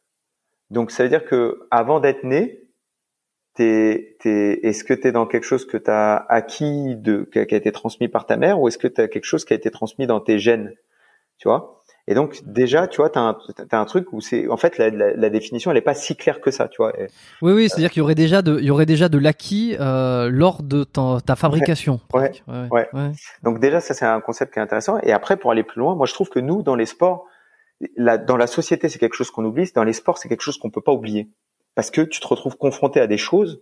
Si tu travailles dans le sport de haut niveau, ou même si tu travailles dans le sport, euh, même sans travailler dans le sport de niveau, tu te retrouves confronté à des différences qu'on essaie un petit peu de gommer dans la société. C'est-à-dire que on, on, dit oui, euh, euh, c'est presque, c'est sociologique, c'est presque politique ce que je veux dire, mais on, on, on, a tendance à dire oui, effectivement, euh, tout le monde a la même chance à l'école, tout le monde a le même niveau, tout le monde a, la, a la... mais quand tu es dans le sport, tu sais, tu sais que c'est pas vrai. Tu sais qu'il y a un mec, il y a une nana, elle arrive, elle a 13 ans, elle touche 3 mètres 20. Un panier de basket, c'est à 3 mètres 05. Et elle touche 3 mètres 20. Personne en France n'a jamais touché aussi haut. Et toi-même, tes préparateurs physiques, tu ne l'as jamais entraîné à faire, à toucher 3 mètres 20. Elle a juste un don comme ça, où quand tu la mets en dessous d'un vertec, l'appareil qui permet de mesurer à quelle hauteur tu sautes, elle saute plus haut que tout le monde. Mm. Et, et, et, ça, c'est, c'est, c'est inné chez elle. Et maintenant, elle a rien, elle a rien fait pour quoi. Elle a rien fait pour. Euh, en tout cas, euh, si elle a fait des choses, elle a fait des choses jusqu'à ses 13 ans. Et mais, mais en tout cas, c'est pas quelque chose qui justifie qu'elle saute plus haut que tout le monde, tu vois. Ce, mmh. ce truc de, moi j'ai, j'ai connu des extraterrestres du sport, des gens euh, médaillés olympiques, champions du monde, etc. Et c'est c'est pas les mecs que tu vois bosser le plus, c'est des bosseurs. Mais c'est mais mais je te trouve dix mecs qui bossent plus qu'eux et qui n'ont pas atteint un dixième de leur niveau. Donc c'est des bosseurs, effectivement. Il y a, il y a eu de l'acquis, mais il y avait une génétique particulière à la base. Ouais. Et ça, nous, on constate au quotidien. Ouais, tu vois, et c'est là où effectivement le sport rappelle euh, l'importance de, euh, ra enfin, et, ouais, rappellerait l'importance de de l'inné, Là où peut-être euh, dans la société actuelle, on, on oublie l'inné très très facilement au profit du voilà, comme je disais, de, de l'acquis, euh, le, le, la culture, la société, tout ça, tout ça. Euh, ce, qui, ce qui a un rôle prépondérant forcément.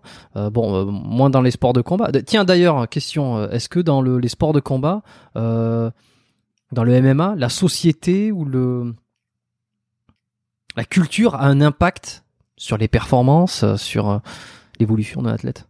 Ouais, oui, bien sûr. Euh, déjà sur le choix du sport, peut-être, tu vois. Euh, je sais pas si tu avais, si avais, parce que tu parles de sociologie, le, le, le spécialiste de la sociologie du sport, c'était Christian, Christian Poccillo. Et, je ne connais pas ce monsieur, tiens. Ouais, Christian Poccillo. Moi, j'ai eu la chance de l'avoir en cours. C'est, c'est un monsieur qui avait écrit un livre sur la sociologie du sport. Et en fait, il faisait un axe où il, il montrait comment euh, certaines disciplines sont privilégiées par certaines classes sociales. Et donc, euh, par rapport à des mises en avant de valeurs, en fait, tu as tous les sports extrêmement techniques, euh, la planche à voile, euh, tous les sports avec des outils, les sports motorisés, etc., qui sont plutôt valorisés dans, dans les sociétés, dans les classes sup, avec des ingénieurs, etc. C'est très technique et en général, tu as un outil. T'es pas même en contact avec la balle, tu as un outil qui te permet de toucher la balle. Tu vois, c'est le golf, c'est le tennis, c'est la planche à voile, c'est le deltaplane, etc. C'est la Formule 1 aussi, si on la Formule 1, etc. La Formule, Formule 3000, Formule 1, etc. Après, tu as au milieu les sports un peu pratiqués par tout le monde, le foot, le judo, etc. Et puis après, tu as, en bas, euh, en, en, termes de, de, de, classe sociale, tu vois, pour, pour les prolétaires, pour les ouvriers, etc. Euh, tu as des sports qui valorisent la, le, la force, euh, la masculinité, la force, l'échange physique, etc. Et donc là, tu as la lutte, T'as euh, la boxe. Avant, tu avais la boxe thaï, tu as la boxe anglaise, euh, mm. des sports très durs comme ça et qui valorisent justement cet échange, cette dureté, etc., etc. Euh, J'ai toujours entendu euh, d'ailleurs que la boxe, euh, la boxe taille, c'était des sports, tu sais, où il fallait en vouloir, quoi. C'est fallait, fallait être d'en bas, en gros, pour être prêt à s'en prendre plein la gueule, ben, pour monter, pour faire de la compète et pour s'en sortir avec ça. C'était un peu comme. c'est sport dur. C'est des, sports ouais, c'est des sports extrêmement durs. C'est des sports. On pense à Tyson, hein. Ah, on pense à alors, boxe anglaise pour Tyson, mais c'est des sports extrêmement durs. Mais c'est vrai que tu as le MMA qui, pour moi, se place, eh ben, au final, un petit peu plus haut dans cette échelle sociale, qui se place un petit peu au milieu, parce que tu as une technicité, tu as une variance de technicité, tu as un truc où c'est, en fait, c'est pas que l'engagement de la force. Et même, euh, la force peut se faire au détriment euh, de la réussite en MMA, tu vois. Euh, souvent, être trop fort, être trop courageux, euh, ça peut nuire à ta victoire. Euh, surtout à haut niveau. Hmm. D'ailleurs, c'est toujours très jouissif quand tu vois euh, les combats où les mecs, euh, tu sais, font un peu les, les, les, les, mecs arrogants, quoi, et qui derrière se font prendre, se prennent un KO. Euh, je sais plus, et, je, je me rappelle plus exactement, mais il y avait eu un combat comme ça peut-être où, le mec il se la raconte, où il fait un peu le beau, et puis derrière il en prend une et il tombe par terre. Il y a, y a un côté, tiens, voilà, t'as voulu faire le, le malin, t'as voulu faire le beau, le, le mec trop fort. Voilà ce qui t'arrive. T'as peut-être vu le combat de Silencer, Johan Silencer. C'est un mec, euh, c'est un mec qui s'entraîne, euh, qui s'entraîne avec nous. Et, euh, et Johan, il était en Angleterre et donc t'as le mec qui, qui, maîtrise la boxe et donc il danse, il met un coup, il danse, il fait du break, etc. Il fait des trucs de fou quoi parce que le mec il est à l'aise. J'ai dû voir ça, ouais. J'ai voir et, ça, et Johan il est là, il est frustré mais il reste concentré. Et à un moment, le mec il fait son break comme ça, ta ta ta, et, et Johan il se met de côté, il lui met un high kick et l'autre il tombe KO. Et donc cette vidéo, elle a fait le tour du monde. C'est-à-dire que. Mais c'est ça que j'ai vu. Ouais, je pense que c'est ça que t'as vu. Elle a fait le tour du monde. C'est incroyable. Ouais. Et euh... Quand tu vois ça, t'es contente aussi? Enfin, tu, il y, a, y a ah. un truc en toi qui te dit ah, yes. Tiens. En ouais, dehors du bah... fait que tu connaisses.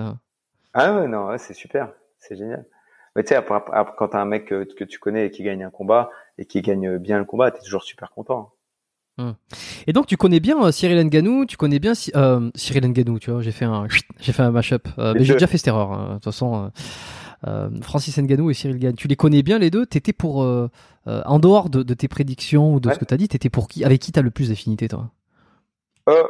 C'est, j'étais pas, en fait, dans c'est une situation dans laquelle tu, c'est compliqué. Tu vas pas souhaiter la victoire. Tu vois, par exemple, nous dans notre milieu, on, on s'envoie des messages avant les combats et le d'encouragement de, de on t'envoie un message d'encouragement. Et quand j'ai quand j'ai deux personnes que je connais et que j'apprécie euh, qui vont s'affronter, euh, j'envoie des messages à aucun des deux. Parce que je considère que Ah ouais. sinon c'est bah ouais parce que j'ai j'ai l'impression il y a quelqu'un qui me l'a reproché récemment d'ailleurs euh, qui m'a qui m'a envoyé un, un message après son combat en me disant ouais Nico bah je t'avoue que j'étais un peu déçu une semaine après le combat je Mm. vois un message je dis ok j'ouvre le message et, donc c'est un message vocal. Il me dit voilà j'étais un peu déçu je t'avoue. D'habitude tu m'envoies toujours les encouragements et tout. Et là tu m'as pas envoyé d'encouragement après ce combat. Et euh, et je lui ai dit écoute euh, je t'apprécie beaucoup je t'ai entraîné. Euh, ton adversaire, je l'apprécie beaucoup et je l'ai entraîné aussi. Et pour moi, c'était hypocrite de t'envoyer un encouragement euh, ou d'envoyer un encouragement à l'autre quand en réalité, je, bah, que le meilleur gagne en fait. Vous allez vous Mm. affronter que le meilleur gagne, mais si je t'envoie un encouragement, c'est-à-dire que je souhaite que tu gagnes plus que l'autre. Et, et donc pour revenir à Francis Cyril, j'ai envoyé d'encouragement à aucun des deux parce que parce que voilà, je pensais euh, voilà que le meilleur gagne. Euh, mais je dirais que en tout cas, j'avais un petit penchant euh, pour Francis en raison du euh, du presque lynchage médiatique, tu vois que, que j'ai trouvé que le- les médias français ont été très très durs avec lui, euh, presque injustes et, et pour ce côté-là en tout cas, euh, je trouvais ça bien euh, qu'il l'emporte et parce qu'en plus moi je connais la suite, je sais que même avec Francis qui l'emporte là, la fin va être belle pour Cyril parce qu'il va quand même gagner la ceinture, il va quand même faire une carrière incroyable, etc., etc.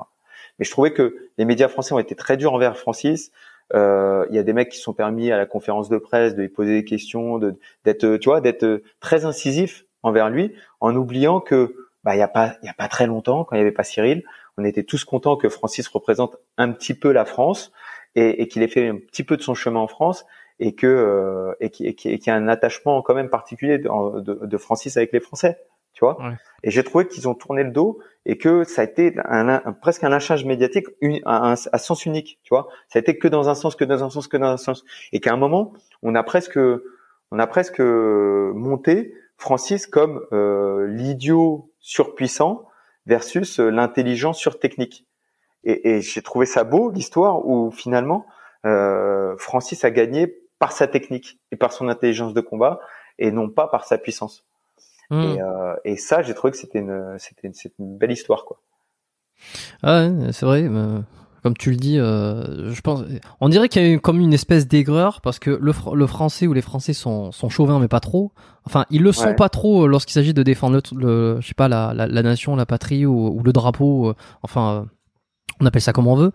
Euh, mais il y a quand même un truc, l'idée de se dire, tiens, Cyril, euh, Francis, décidément, Francis, il est parti aux États-Unis, donc euh, c'est comme s'il reniait un petit peu euh, euh, son ancien entraîneur, la Ouais. France, et puis euh, et puis en face, on a Cyril euh, qui est vraiment français, qui est là, euh, donc euh, Et puis Euh, Cyril, c'est un mec le- super sympa. Donc, euh, donc euh, c'est sûr que Ouais. quand tu vois Cyril, c'est un c'est un mec qui est dans la vie comme il est euh, à, la, à la télé. Donc euh, c'est un mec qui est super sympa, qui est super cool, qui est drôle. Donc euh, c'est c'est sûr que c'est un mec pour lequel tu te prends d'affection beaucoup plus rapidement que Francis. C'est évident. Euh, Mais voilà, j'ai trouvé que c'était un petit peu, euh, ça penchait un peu trop quoi. C'était pas, c'était pas juste comme traitement médiatique. Et, et alors, qu'est-ce que t'as pensé, euh, puisque tu connais euh, Benoît Saint-Denis, alors, euh, qu'est-ce que t'as pensé, toi, de, de, de tu sais, ton avis sur ça, parce que ça Ouais. pleut de tous les Ouais. côtés. Et lui, Ouais. et lui, pour le coup, euh, dans le podcast que j'ai enregistré avec lui, euh, il avait quand même eu une approche. Je sais pas si tu l'as, tu l'as écouté cet épisode que j'ai fait. J'ai pas écouté cet épisode, mais j'ai écouté les interviews de Benoît euh, suite au combat. Hmm. Et Lui, disait pas qu'il avait, il avait, il avait, il avait pas l'air d'être, d'être choqué que l'arbitre n'arrête pas le combat. Il disait c'est le jeu, on est, on est dans la cour des grands, euh, c'est comme ça. À un moment donné, je suis toujours debout. C'est sûr que je chancelle un peu, je suis pas à mon top niveau, mais je suis encore là. Euh, donc euh, il arrête pas le combat, c'est un peu le jeu, c'est le MMA, on est chez les pros. Et puis il y a quand même tous ceux qui pensent l'inverse et qui disent euh, bah, qu'il fallait arrêter le combat bien avant. Pour preuve, l'arbitre il a été, euh, il a été sanctionné, il a été banni euh, parce que il se- il s'en prend plein la gueule à un moment donné et que ça lui a infligé un paquet de, de dégâts. Alors de, de, de- dans quel camp tu te ranges? C'est- presque une histoire de point de vue. Tu vois, si je suis, Ben oui, parce que je suis d'accord avec les deux. ouais, c'est ça. Si je suis organisateur de l'UFC, effectivement, je dis, on aurait dû arrêter le combat avant. Euh, faut pas laisser le combat parce que j'ai une organisation et je veux faire en sorte que mes combattants prennent le moins de dégâts sur le long terme possible, qu'ils sortent bien, etc., Mm. etc. Voilà. Si je suis Benoît Saint-Denis, ancien euh, combattant des forces spéciales qui a été risqué sa vie euh, à l'étranger, etc., et que je fais mon premier combat à l'UFC et que j'ai jamais perdu de ma vie, j'ai envie que l'arbitre arrête le plus tard possible ce combat et je continue à me battre jusqu'à la fin. Et donc, bah en fait, c'est juste une, une, question de point de vue, quoi. Euh, d'où je regarde, où, où est-ce que je suis assis quand je suis en train de parler. Et, et, et, voilà. moi, je comprends tout à fait Benoît qui dit, bah non, je suis content qu'ils aient pas arrêté. Et puis regardez, je suis sorti du combat, je vais bien, et puis on, on peut repartir à la guerre. Mais tu trouves que c'est une bonne chose au final euh, Alors déjà, ce qui s'est passé, qu'il ait pas arrêté le combat, euh, toi, d'un point de vue personnel, tu vois, si, si tu ne te bases ni dans la, si tu ne mets ni dans la peau du du du, du président de, de, l'UFC ni dans la peau de de Benoît, qu'est-ce que t'en penses toi? Est-ce que c'est bien, enfin, est-ce que c'est une mauvaise chose ou une bonne chose qu'il ait pas arrêté? Et ensuite qu'il ait été banni, sanctionné et qu'il y ait eu des, non, bah, des sanctions contre lui. Ah bah oui, non, qu'il soit qu'il soit sanctionné, je trouve ça normal, parce que euh, encore une fois, en termes de sport, tu dois privilégier l'intégrité physique de tes combattants. Tu dois faire en sorte que ton sport puisse perdurer et que euh, tu aies le moins d'incidents possible, tu aies le moins de blessures possible. Donc du point de vue de l'organisation, euh, c'est normal de faire en sorte que bah, si un mec qui prend trop de coups, il soit arrêté. Je me rappelle plus précisément du combat, hein, c'était un petit moment.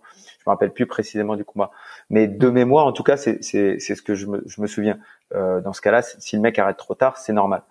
Euh, mais moi, moi, tu vois, par exemple, j'étais en Belgique là euh, il y a deux semaines pour euh, coacher mm. des amateurs. Et ben j'ai trouvé, euh, pour le coup, qu'ils ont mis beaucoup de temps à arrêter les amateurs. Tu vois, parce que normalement en combat amateur, t'arrêtes relativement, de manière relativement précoce, t'arrêtes, t'arrêtes les combats. Et là, l'arbitre, j'ai trouvé qu'il a traîné un peu. Voilà. Pour, pour le combat de Benoît, je t'avoue que ça date un petit peu. Euh, si je revoyais, je pourrais te dire précisément, ouais, là, là, je pense qu'il doit arrêter le combat. Ou euh, non, regarde, Benoît, il est encore à voir. La, la logique, c'est ça normalement.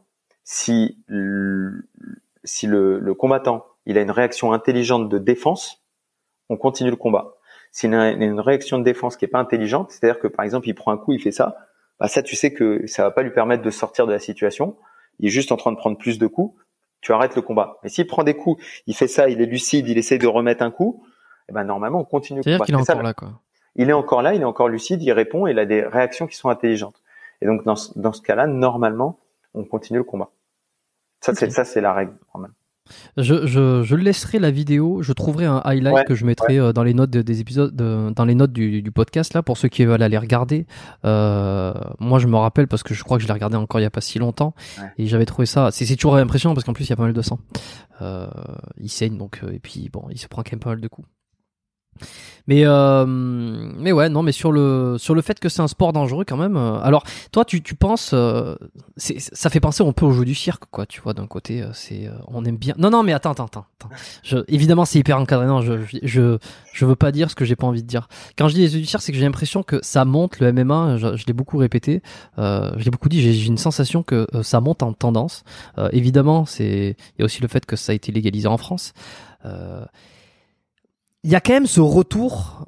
Quand je dis au, jeu du cirque, j'exagère, c'est hyper cadré, comme tu le dis, voilà, il y a, des règles, on essaye de pas mettre en danger la santé du combattant, mais il y a ce, y a ce quand même ce plaisir malin de regarder des gens se foutre sur la gueule, alors que toi t'es soit de l'autre côté de ton écran, soit de l'autre côté de la cage, en train d'être tranquillement en train de, siroter ton verre ou siroter ton truc. Non? Bah, euh, c'est drôle parce que c'est quand tu le présentes comme ça que je le vois comme ça. C'est-à-dire que moi je l'ai jamais vu comme ça parce que euh, bah déjà j'ai connu le MMA qui était pas du qui était pas spectaculaire comme ça euh, parce que je l'ai pratiqué euh, à l'entraînement parce que je l'ai pratiqué en compétition parce que je l'encadre etc. Et donc finalement euh, c'est pas vraiment comme ça que je le ressens, tu vois. Euh, mais quand, quand, tu le dis comme ça, oui, je le, je le comprends. Je vois ce que tu veux dire. C'est vrai que, parce quand j'étais aux US, par exemple, ouais, quand j'étais aux US, on se réunissait, euh, on se mettait à 10, il y avait un grand, un grand écran euh, télé, et puis on se matait l'UFC euh, à 10 comme ça. Et puis euh, c'est vrai qu'il y a un côté très, presque tribal, animal, de on va regarder ces mecs-là qui sont super forts, qui se battent, et puis on va voir lequel est le meilleur. Mais nous, si tu veux, quand dès que tu es entraîneur et, et peut-être pas pratiquant, mais dès que tu es entraîneur, en tout cas, tu as une recherche de quelle est et, et, nous c'est un peu l'idée du MMA à la base, c'est quelle est la technique la plus efficace ou quel, quel est le bagage technique, quel est l'ensemble des techniques qui permettent de dominer un adversaire dans une situation de combat dans laquelle les règles sont minimes. Et en fait, ce qui se passe, moi, si je parle de mon parcours euh, martial, euh, tu fais du taekwondo et puis t'as pas le droit de mettre des coups de poing au visage. Et puis tu te dis c'est bizarre ce truc. Euh, pourquoi euh, les jambes et pourquoi pas les coups de poing au visage? Et puis euh, de là, tu te dis bah tiens, je vais faire de la boxe en fait. La boxe, t'as droit au coup de poing au visage, la boxe taille par exemple ou la boxe française, et t'as droit au coup de mm. pied. Et puis après, tu te dis ouais mais et, si le mec il me tient comme ça, on fait quoi? Ah non, c'est interdit. Mais pourquoi c'est interdit? Bah non, euh, en fait, on peut, il peut me tenir. Et puis et puis le MMA, c'est un peu la réponse à tout ça, c'est de se dire à un moment, bah si on laisse des règles relativement larges, mais qui permettent quand même de maintenir une intégrité physique, une sécurité des, des participants, eh ben euh, quel, quel est le, le set de techniques, quel est le groupe de techniques qui permet de dominer, le groupe de techniques, d'attitudes qui permet de dominer. Et, et ce qu'on a vu, en fait, toi, tu te rends même plus compte parce que le MMA, c'est un sport maintenant. Mais tu te rends mm. plus compte qu'il y a 10, 20 ans, le MMA, ça ressemblait pas à ce qu'on voit aujourd'hui. C'est-à-dire qu'il n'y avait pas de coups de pied, euh, ou les coups de pied c'était bizarre, ou le mec qui mettait un coup de pied se faisait amener au sol, il se faisait étrangler. Enfin, tu vois, il n'y avait pas de MMA en tant que sport. C'était juste un mélange de plein de sports. Aujourd'hui, le MMA, c'est vraiment un sport à part entière avec des, des, façons de donner des coups de pied à part entière, de donner des coups de poing à part entière, des stratégies à part entière, une lutte à part entière, etc., etc. et qu'est-ce qui, selon toi, est-ce que ça, ça en fait partie justement euh, Qu'est-ce qui, selon toi, euh, fait que dans les mon avis externe de spectateur absolu, puisque je ne pratique pas, comme je le disais, de, de, ni de MMA, ni de lutte, ni de, ni de boxe taille, tout ça. Qu'est-ce qui fait que euh, ces 5-10 dernières années, j'ai l'impression que ça monte beaucoup, que c'est de plus en plus, euh, on en voit de plus en plus, ça se mainstreamise, ça se généralise.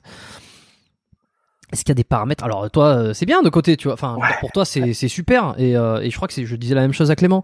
Euh, c'est que finalement, vous êtes des préparateurs, donc vous montez aussi en termes de visibilité, euh, un peu comme le le le Thibaut InShape, ou alors peut-être pas le Thibaut InShape parce qu'il a lancé le truc, mais des types comme comme Nassim ou comme From Human to God, lorsque c'est arrivé, ils étaient là au bon moment et puis ça leur a servi. Et puis tout avec leur contenu qui, qui produisait, qui était qui était qualitatif. Hein, ça, je dis pas. Écoute.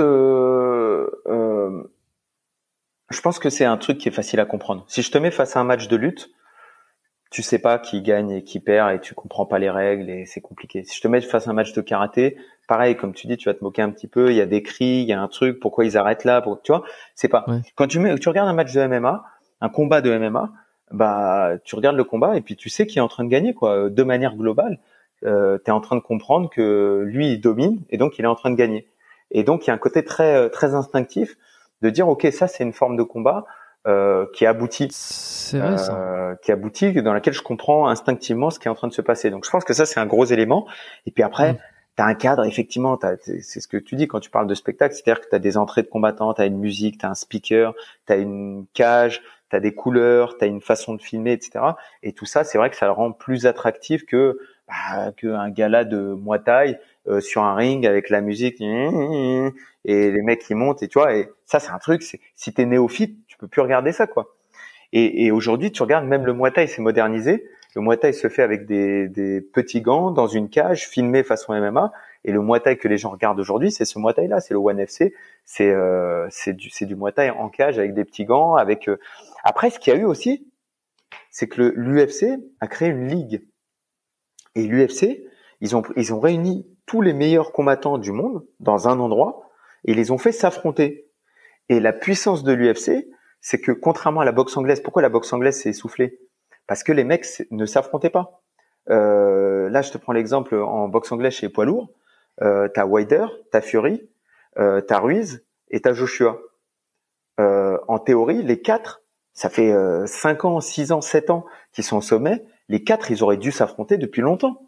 Et alors pourquoi Pourquoi ils s'affrontent pas Eh ben, sauf que le système d'organisation de la boxe anglaise, c'est des promotions uniques. C'est-à-dire que tu as euh, le management de Tyson Fury qui s'associe avec le management de euh, Wilder et les deux s'arrangent pour partager la somme qu'ils vont gagner pendant le combat, partager les revenus de pay-per-view. Donc eux, ils ont beaucoup d'argent, mais ils négocient entre eux pour être invaincus le plus longtemps possible. À l'UFC, ce n'est pas le combattant la star, c'est l'UFC la star. C'est-à-dire qu'il y a des UFC ça, chaque semaine. Et l'UFC, ça s'appelle pas UFC 150 Conor McGregor. Il s'appelle UFC 150. Tu vois ce que je veux dire? Et après, ils vont te hmm. mettre le nom du match. Mais c'est pas le boxeur. Qui reste la star. C'est pas l'athlète qui organise, c'est euh, c'est la, la, la pas l'association, la promotion. on appelle ça? Ouais. On appelle ça l'organisation, la promotion. L'organisation, ouais. L'organisation, la promotion, et donc la puissance de l'UFC, ce qui fait qu'ils sont si puissants et qu'ils peuvent euh, qu'ils peuvent organiser autant de shows chaque année, ils te font affronter et, qui fait que les gens regardent. C'est que les matchs que les gens veulent voir, l'UFC les organise.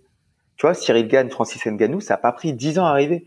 Cyril Gann, il a combattu, il était bon, il était fort, et il y avait une histoire. Boum, six mois après, ils les ont fait s'affronter. Il n'y a pas de à l'UFC, tu affrontes. Si tu es le meilleur, tu vas affronter le deuxième meilleur, et ça va arriver très vite. Hmm. Et, donc, alors pourquoi ce modèle il n'est pas répliqué chez les chez les en boxe anglaise?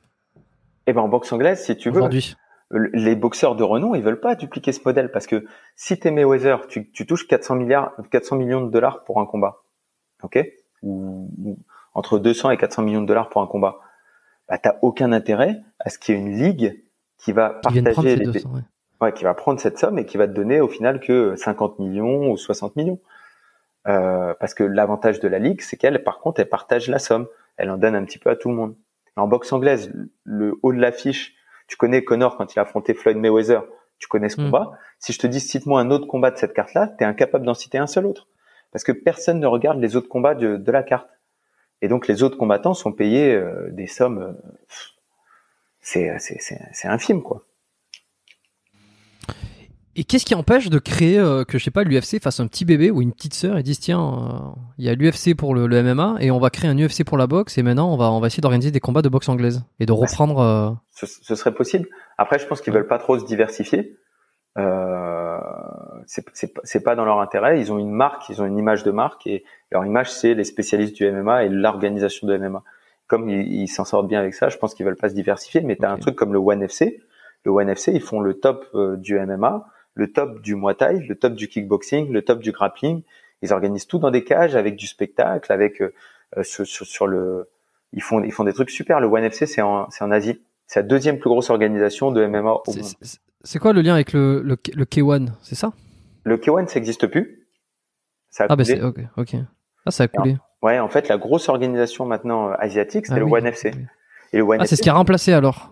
Ouais, bon, pas vraiment. C'est, ça a été créé en parallèle, mais en fait, le One FC, c'est détenu a priori par un milliardaire. Et, euh, et, et, ce qui est assez, ils ont un modèle économique qui est fou. Hein. Sur les réseaux, c'est, c'est parmi les plus forts. Ce qu'ils font, c'est incroyable. Ils, par exemple, ils diffusent leurs cartes gratuitement sur YouTube. Leurs cartes. Le, leur, euh, leur combat, ils sont en direct gratuitement sur YouTube quand ils ont lieu. Et comment ils se rémunèrent euh, finalement sur, eh ben, sur le, certainement le show? Ouais, certainement qu'ils sont des gros sponsors, certainement que je hmm. je sais pas exactement leur système économique. Peut-être que en Asie c'est pas diffusé comme ça, mais c'est diffusé sur des chaînes télé. Euh, ce qu'on perd de vue nous parfois, c'est que le marché asiatique c'est euh, 2,5 milliards de, de personnes, peut-être 3 milliards. Donc hmm. euh, t'as pas besoin d'être fort en Occident pour euh, pour générer des revenus incroyables quoi. Là où l'UFC euh, barricade un peu les combats, c'est que tu, tu, peux voir que les highlights sur YouTube. Euh, si tu veux voir un combat d'UFC en direct live, il te faut être abonné. Euh, c'est ça leur, il faut payer leur plateforme. Ou alors, ou alors certains shows sont disponibles sur l'UFC Fight Pass, mais sur l'UFC Fight Pass, y a la plupart des shows, tu les as pas en direct. Hein. Tu les as en rediffusé. Tu peux retrouver des mecs qui streament, tu sais, le, les soirs de match sur des, des, trucs pirates, ouais. C'est horrible. Ça, ça, ça, ça reste... c'est horrible.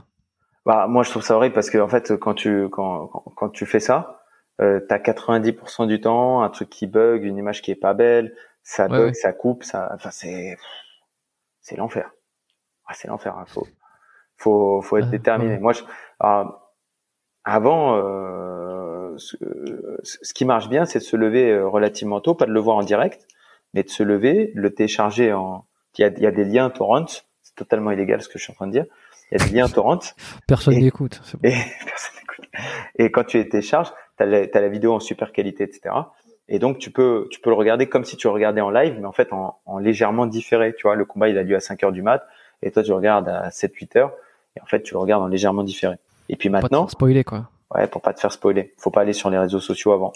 Et puis euh, ce qui est possible, ce qui est possible aussi, bah, c'est maintenant il y a RMC qui diffuse en, en live, et donc tu peux euh, prendre un abonnement à RMC RMC Sport et puis regarder en live. Hmm. Ça me fait ça me fait vraiment penser alors dans un tout autre registre c'était les les Oscars. Il n'y a pas si longtemps, ça a fait parler de euh, la cérémonie a fait parler d'elle-même euh, grâce ou à cause de Will Smith, selon le point de vue, encore une fois. Mais euh, je regardais, alors je regarde plus du tout parce que bon, ça m'est passé un petit peu au-dessus tout ça. mais je regardais pendant un moment et, et c'est vrai que je faisais. alors je téléchargeais pas en torrent, mais comme c'était Canal Plus, et c'est toujours Canal Plus qui a le, le monopole en France de, des Oscars, euh, et qu'il fallait un abonnement, et quand je voulais regarder, j'avais pas l'abonnement, et je l'ai toujours pas d'ailleurs, euh, parce qu'à part ça, il y a pas grand chose qui m'intéresse sur Canal Plus. Et alors je le regardais sur des trucs pirates, j'essayais de, de trouver des, des, des c'est effectivement c'est un enfer quoi. C'est un enfer. C'est un enfer. Tu cliques sur les trucs, il y, a des liens de, souvent c'est des sites porno qui s'ouvrent euh, partout. Tu cliques sur la croix pour essayer de fermer le truc. Il y a un truc de Paris. C'est que ce soit des trucs porno, soit des trucs de Paris qui s'ouvrent dans tous les sens. C'est une horreur euh, le truc. Ensuite ça bug au moment. Tu sais t'es en plein combat. C'est au moment où il y a une action décisive. Ça frise. Ah non, moi ça, ça me rend, ces liens là. Bon j'ai regardé beaucoup de combats comme ça, hein, mais ça, ça me rend dingue. Et, et, le One FC que tu me disais, euh, est-ce que euh, Jérôme Le Banner, il a, il a, il a battu, il a, comment on il a pas ça, combattu là-bas. Il, a pas, il a combattu au K1, hein, lui. Hein. Il a combattu au K1, ouais. Ok. Et aujourd'hui, alors on le voit pas mal sur la chaîne. Euh, ouais. De. Un grand retour alors, Ouais, de, de... ouais, exactement. Il fait un grand retour. C'est-à-dire que pendant ouais. quelques années, j'ai l'impression qu'il était un peu en, sais, fin de carrière. Enfin, fin de carrière, il avait plus ou moins terminé. Il a, il a fait sa carrière d'acteur. Euh, et puis là, il revient grave. C'est un, c'est un taureau. Il est incroyable. C'est un taureau, ce mec. Moi, je me rappelle une fois, il était à la salle. Et puis, euh, alors, déjà, ce qui est fascinant, c'est que, tu vois, c'est Monsieur Le Banner, c'est la légende, etc., etc. Ouais. Et puis, euh, et puis, euh, il va, il va donner un conseil. Et, euh, tu vois, il, il, y avait Nassour qui allait combattre. Et puis il lui dit ouais, euh, j'ai regardé le gars, ce que tu peux faire, c'est tu bloques comme ça et puis tu remets comme ça. Et donc il lui donne une stratégie. moi j'étais à côté en train de regarder je, et je donnais le cours en fait euh, ce jour-là, ouais, même Factory. Et il me regarde comme ça et il dit, hein, qu'est-ce que t'en penses? Moi et, et moi, oui monsieur. moi j'ai grandi, tu vois, avec euh, avec Jérôme Le Banner quoi, dans karaté bushido et je regardais, je regardais ses exploits et avec mon père on regardait ses trucs et on était fascinés par ce par ce mec là quoi. Et, et le mec il me demande ce que j'en pense sur la stratégie sur un combat de de Nassourdine. Euh, tu vois, mais je suis même pas content. Je suis je suis euh, je suis, je suis, euh, tu vois, je suis, je suis là tout modeste en, en disant, mais c'est toi, Jérôme Le Banner, tu, tu dis ce qu'on fait, on va faire ce que tu as dit, tu vois, il y a pas de souci. Et, euh, et, et, une autre fois, il est posé comme ça et il nous raconte, euh, il nous dit, il nous raconte euh, les après fights au Japon. Tu vois, c'est un mec qui a, une, qui a un million d'anecdotes. Tu vois, il a vécu une vie à, à 1000 à l'heure. il a une, il a une carrière de fou. Il a eu ouais. une carrière de fou là-bas. Ouais. Une carrière de fou. Et donc il dit voilà, souvent après les combats, on allait dans des restos et puis euh, et puis il y avait des yakuza et puis voilà et puis il, il, se passait des trucs. Et puis un jour, on est dans, on est dans le, dans le resto et il dit, il y a un mec, il ramène un ours. Et donc euh, il dit, bon, j'avais déjà vu des chiens, j'avais déjà vu. Des... Mais le mec là, il ramène un ours. Et, et donc euh, Jérôme il regarde et il dit, mais, mais pourquoi quoi? Pourquoi Pourquoi un ours? Et le mec il lui dit, parce que euh, l'ours, euh, il mange même les os. Et donc ça fait un espèce de blanc et, ouais. et, et, comme les cochons quoi. Ouais. Ils bouffent tout. ouais, c'est ça, ils bouffent tout. Et, et, et ouais, c'est enfin, c'est un mec, c'est un personnage qui est fascinant. Et moi, je trouve ça super qu'il fasse son retour et qu'on le voit sur sur les réseaux. Beaucoup, hein. Moi, j'aimerais ouais. beaucoup faire une vidéo avec lui en fait. Je t'avoue que mmh. j'aimerais beaucoup, mais mais euh, sans le sortir de son cadre. J'aimerais aller chez lui au Havre et, euh, et le filmer dans son cadre et euh, et Voir faire un truc sympa. Et... Ouais, faire un truc sympa avec lui quoi. Ouais. T'as, t'as contact avec lui? T'as essayé de voir ça? Ouais, je, bah, je, j'ai contact pas directement, mais j'ai, j'ai des amis qui sont qui sont qui sont très proches de lui, euh, qui, qui l'aiment beaucoup. Ouais, c'est des c'est des mecs qui sont euh, qui sont. Moi, quand je le vois sur les vidéos euh, de karaté bushido, euh, alors celle qui qui, qui m'avait particulièrement marqué. Euh, c'était euh, avec Fred Monpo ouais, euh, sur leur entraînement qu'ils font ils font un pec biceps sur la muscu là une vidéo qui dure je sais pas une heure une heure et demie ouais. enfin qui, qui, est assez longue ça se voit qu'il a pas la hum, parce que moi j'ai été plus baigné dans les vidéos fitness muscu tout ça donc je sais voilà et et ça se voit qu'il a pas du tout le c'est c'est pas un mec qui pratique la muscu comme euh, comme pour le faire Fred ou, ou, même Greg MMA tu vois qui a déjà un peu plus d'expérience peut-être dans le, le développer le, le tu, tu, le vois sur le geste c'est sur le, le, mouvement moteur quand le mec il est habitué à faire des cœurs ouais. et tout. Et j'ai l'impression que Jérôme Banner n'est pas quelqu'un habitué à faire du tu sais à soulever du body de faire du bodybuilding etc mais par contre il s'y file il s'y file. Mais tu sais, c'est extraordinaire. Tu le vois dans la vidéo. Allez, ouais, allez, ouais, vas-y, allez. tu t'es dit C'est vraiment ça. Qu'est-ce ouais. qu'il a bouffé, quoi? Et, et c'est vraiment ça, c'est son énergie. C'est ah, ah, ah. Tu vois, il est vraiment comme ça. Et tu, tu le mets à la muscu, il fait ça comme ça. Et tu le mets dans un coin et il encourage le mec comme ça. Et Mais oui. Tu vois, c'est ça. C'est son énergie, c'est son style de vie, c'est sa personnalité et ça ressort partout. Ouais, c'est assez hallucinant. Enfin, moi, il me fait. Euh On, me l'a souvent, on me l'a souvent conseillé, enfin conseillé. On m'a dit ouais, est-ce que tu, tu penses à recevoir Jérôme Le Banner euh, si, si j'y pense, oui, j'y pense. Mais si tu veux, si tu veux, ce sont des mecs qui sont euh, qui ont une carrière euh, monumentale. Mais bon, tu vois, quand je vois que finalement il intervient pas mal sur des vidéos de karaté bushido. Alors attention, karaté bushido, c'est ça quand même c'est une chaîne qui est importante, mais c'est pas non plus France 2. Tu vois, c'est ça que je veux dire. Donc ouais, exactement, exactement. Et toi aussi, t'as apparu sur karaté bushido. Je t'ai vu sur une vidéo. Ouais. Ouais. Comment ça se passe C'est, tu m'as dit, c'était un mec, c'est qui est derrière la caméra et c'est lui qui organise tout? En fait, Johan, Johan, c'est un mec qui est, euh, je pense qu'il est, je veux pas me tromper, hein, mais il me semble qu'il est rédacteur, euh, rédacteur euh, chez Karate Bushido depuis depuis toujours, enfin depuis des années. Qui, qui est à la base un magazine, hein on est d'accord. Qui est à la base un magazine. Et hmm. puis il y a, il y a bah, moi à l'époque il me disait 7 ans, donc ça fait peut-être 9 ans maintenant, 9-10 ans. Il a commencé à développer la chaîne YouTube. Mais au début, ça marchait pas quoi. Il a fait du travail, des vidéos, des machins, des bidules. Pendant des années, c'était faible. Puis un jour, euh, il y a eu la rencontre entre euh, Karate Bushido et Greg MMA. Et puis, euh, il y a eu un truc qui s'est passé. Et puis de là, la chaîne a commencé à exploser. Et puis aujourd'hui, on a une chaîne qui a quasiment, je crois, un million d'abonnés. Euh, voilà, qui est une grosse, grosse chaîne. C'est-à-dire que Greg, aujourd'hui, quand il fait des vidéos, il dépasse régulièrement le million, un million cinq cent mille. Parfois, il monte à deux millions. C'est une, une, énorme chaîne. Mais c'est, mais, mais voilà, la chaîne, c'est Johan et, et euh, c'est Johan et les, dizaines, les centaines d'heures, les milliers d'heures qu'il a passé à filmer, à faire des montages, à se déplacer, etc., à avoir des idées de, de trucs. Et puis c'est Greg et son énergie, sa, sa sympathie, euh, tu vois. Ouais, mais tu sais que moi j'ai découvert cette chaîne euh, il y a pas si longtemps que ça finalement. Hein. Ouais. Il y a, il y a quelques mois. Enfin, je connaissais de loin, mais j'ai commencé à regarder des vidéos et me dire putain, c'est pas trop mal. Et puis j'ai des recommandations forcément sur mon fil YouTube. Et c'est là où, euh, où j'ai vu un peu quand il... Euh, euh ben, quand, avec Jérôme Le Banner, je l'ai vu se prendre des coups. Enfin, je veux dire, l'autre, t'aimerais pas être en face, quoi, tu vois. puis il a fait quelques vidéos avec les, les Body Time aussi, qui a été un peu, comment, j'ai l'impression que ça a fait un peu parler, ça. Ah, j'ai pas regardé celle-là. J'avoue que j'ai vu Body Time, j'ai compris que c'était pas un truc super sérieux, deux mecs en même temps, etc. Donc j'ai lâché l'affaire, j'ai pas regardé. Ouais, j'ai l'impression qu'il y a eu quelques critiques sur le fait que euh, que c'était Greg qui un petit peu rigolait et voulait montrer ses super pouvoirs, tu sais, voulait un peu ah, Moi, je l'ai pas perçu comme ça du tout quand j'ai regardé la vidéo. Euh, surtout qu'à un moment donné, il chambre, euh, il chambre PJ sur euh, ah, j'ai connu ta femme, tu sais. Et, et je pense que ça, il y a une, une espèce de double interprétation. il y a eu un petit effet malaise au début, mais mais je pense, j'ai l'impression que Greg, alors j'ai vu des commentaires qui le reprochaient d'être un mec qui se l'a raconté un peu justement sur cette vidéo, alors que j'ai l'impression, en ayant vu d'autres vidéos et un peu sa vision de, de l'art martial des sports de combat, j'ai l'impression que c'est un mec hyper modeste, hyper modeste.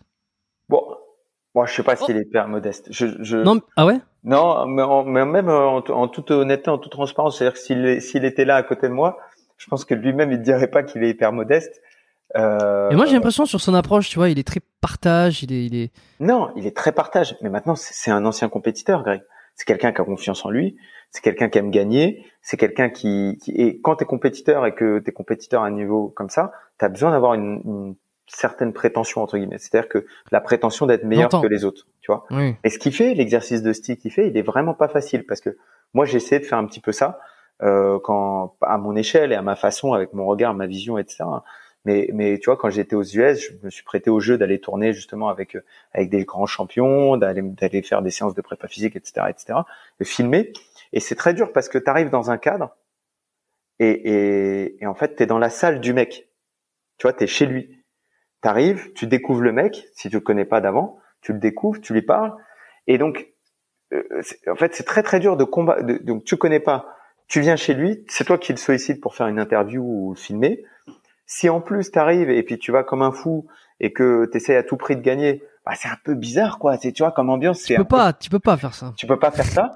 D'un autre côté, si tu arrives et que euh, tu tu montes pas le niveau, bah t'es ridicule et donc ta vidéo, bah tu vois, et donc trouver le juste milieu entre je déconne mais je suis sérieux mais je suis hmm. concurrent, et ben c'est en fait finalement c'est pas facile. C'est un exercice de style qui est pas facile.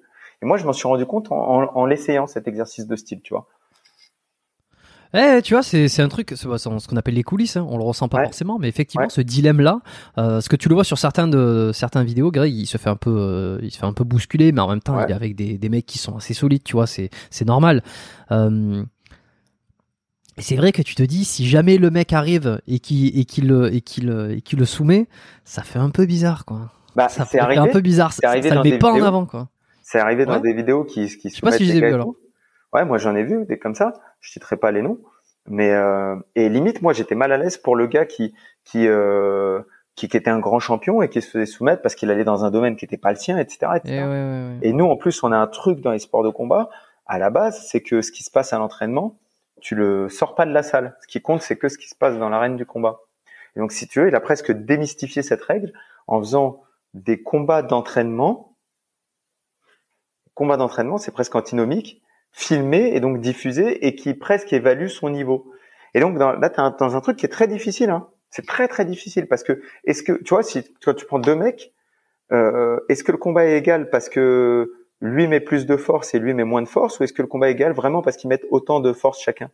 Et ça se trouve en fait le combat est égal juste parce que lui met moins et que lui met plus et donc ils ont rendu le combat égal parce que lui a la gentillesse de rendre le combat égal. Hmm, Ou, hmm, T'as des mecs quand tu- quand Greg il est arrivé contre Salah, Saladin Parnasse, hmm. euh, Saladin Parnasse c'est un c'est un compétiteur qui lâche rien. Il va pas te la, il va pas te lâcher une miette de victoire. Donc Ouais. Saladin il est arrivé, il, il a décroché un jab, il a décroché un kick et tout ce qu'il pouvait faire pour gagner, il l'a fait. Tu vois, il y a, y a pas eu de, il y a, il y a eu avant le combat on rigole, après le combat on rigole, quand on combat on combat. On rigole Et donc, pas. Ouais, euh, bien sûr. Et donc euh, ouais, pas facile. Hein. Effectivement, et mais c'est un peu la médiatisation aujourd'hui de, de ce qui était censé être euh, dans les coulisses il y a quelques temps, Ouais. parce que Ouais. euh, je, je fais toujours, je fais encore une fois ce parallèle avec ceux qui se préparent pour une compétition de de, de, de, fitness ou de bodybuilding, c'est qu'on se cachait euh, jusqu'au jour J pour impressionner tout le monde.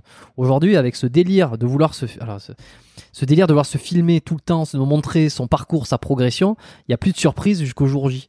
Et un peu comme sur ce combat-là, est-ce que tu t'imagines toi que c'est possible que, que par- pour citer Saladin Parnasse, qu'un de ses futurs adversaires, il regarde cette vidéo pour essayer de capter, pour essayer de Bien capter les sûr. faiblesses. Bien sûr. C'est-à-dire que si, disons que le Ah. combat arrive, euh, Greg a- emmène euh, Salah au sol et puis il le soumet sur une, euh, une- un étranglement ou une clé de bras.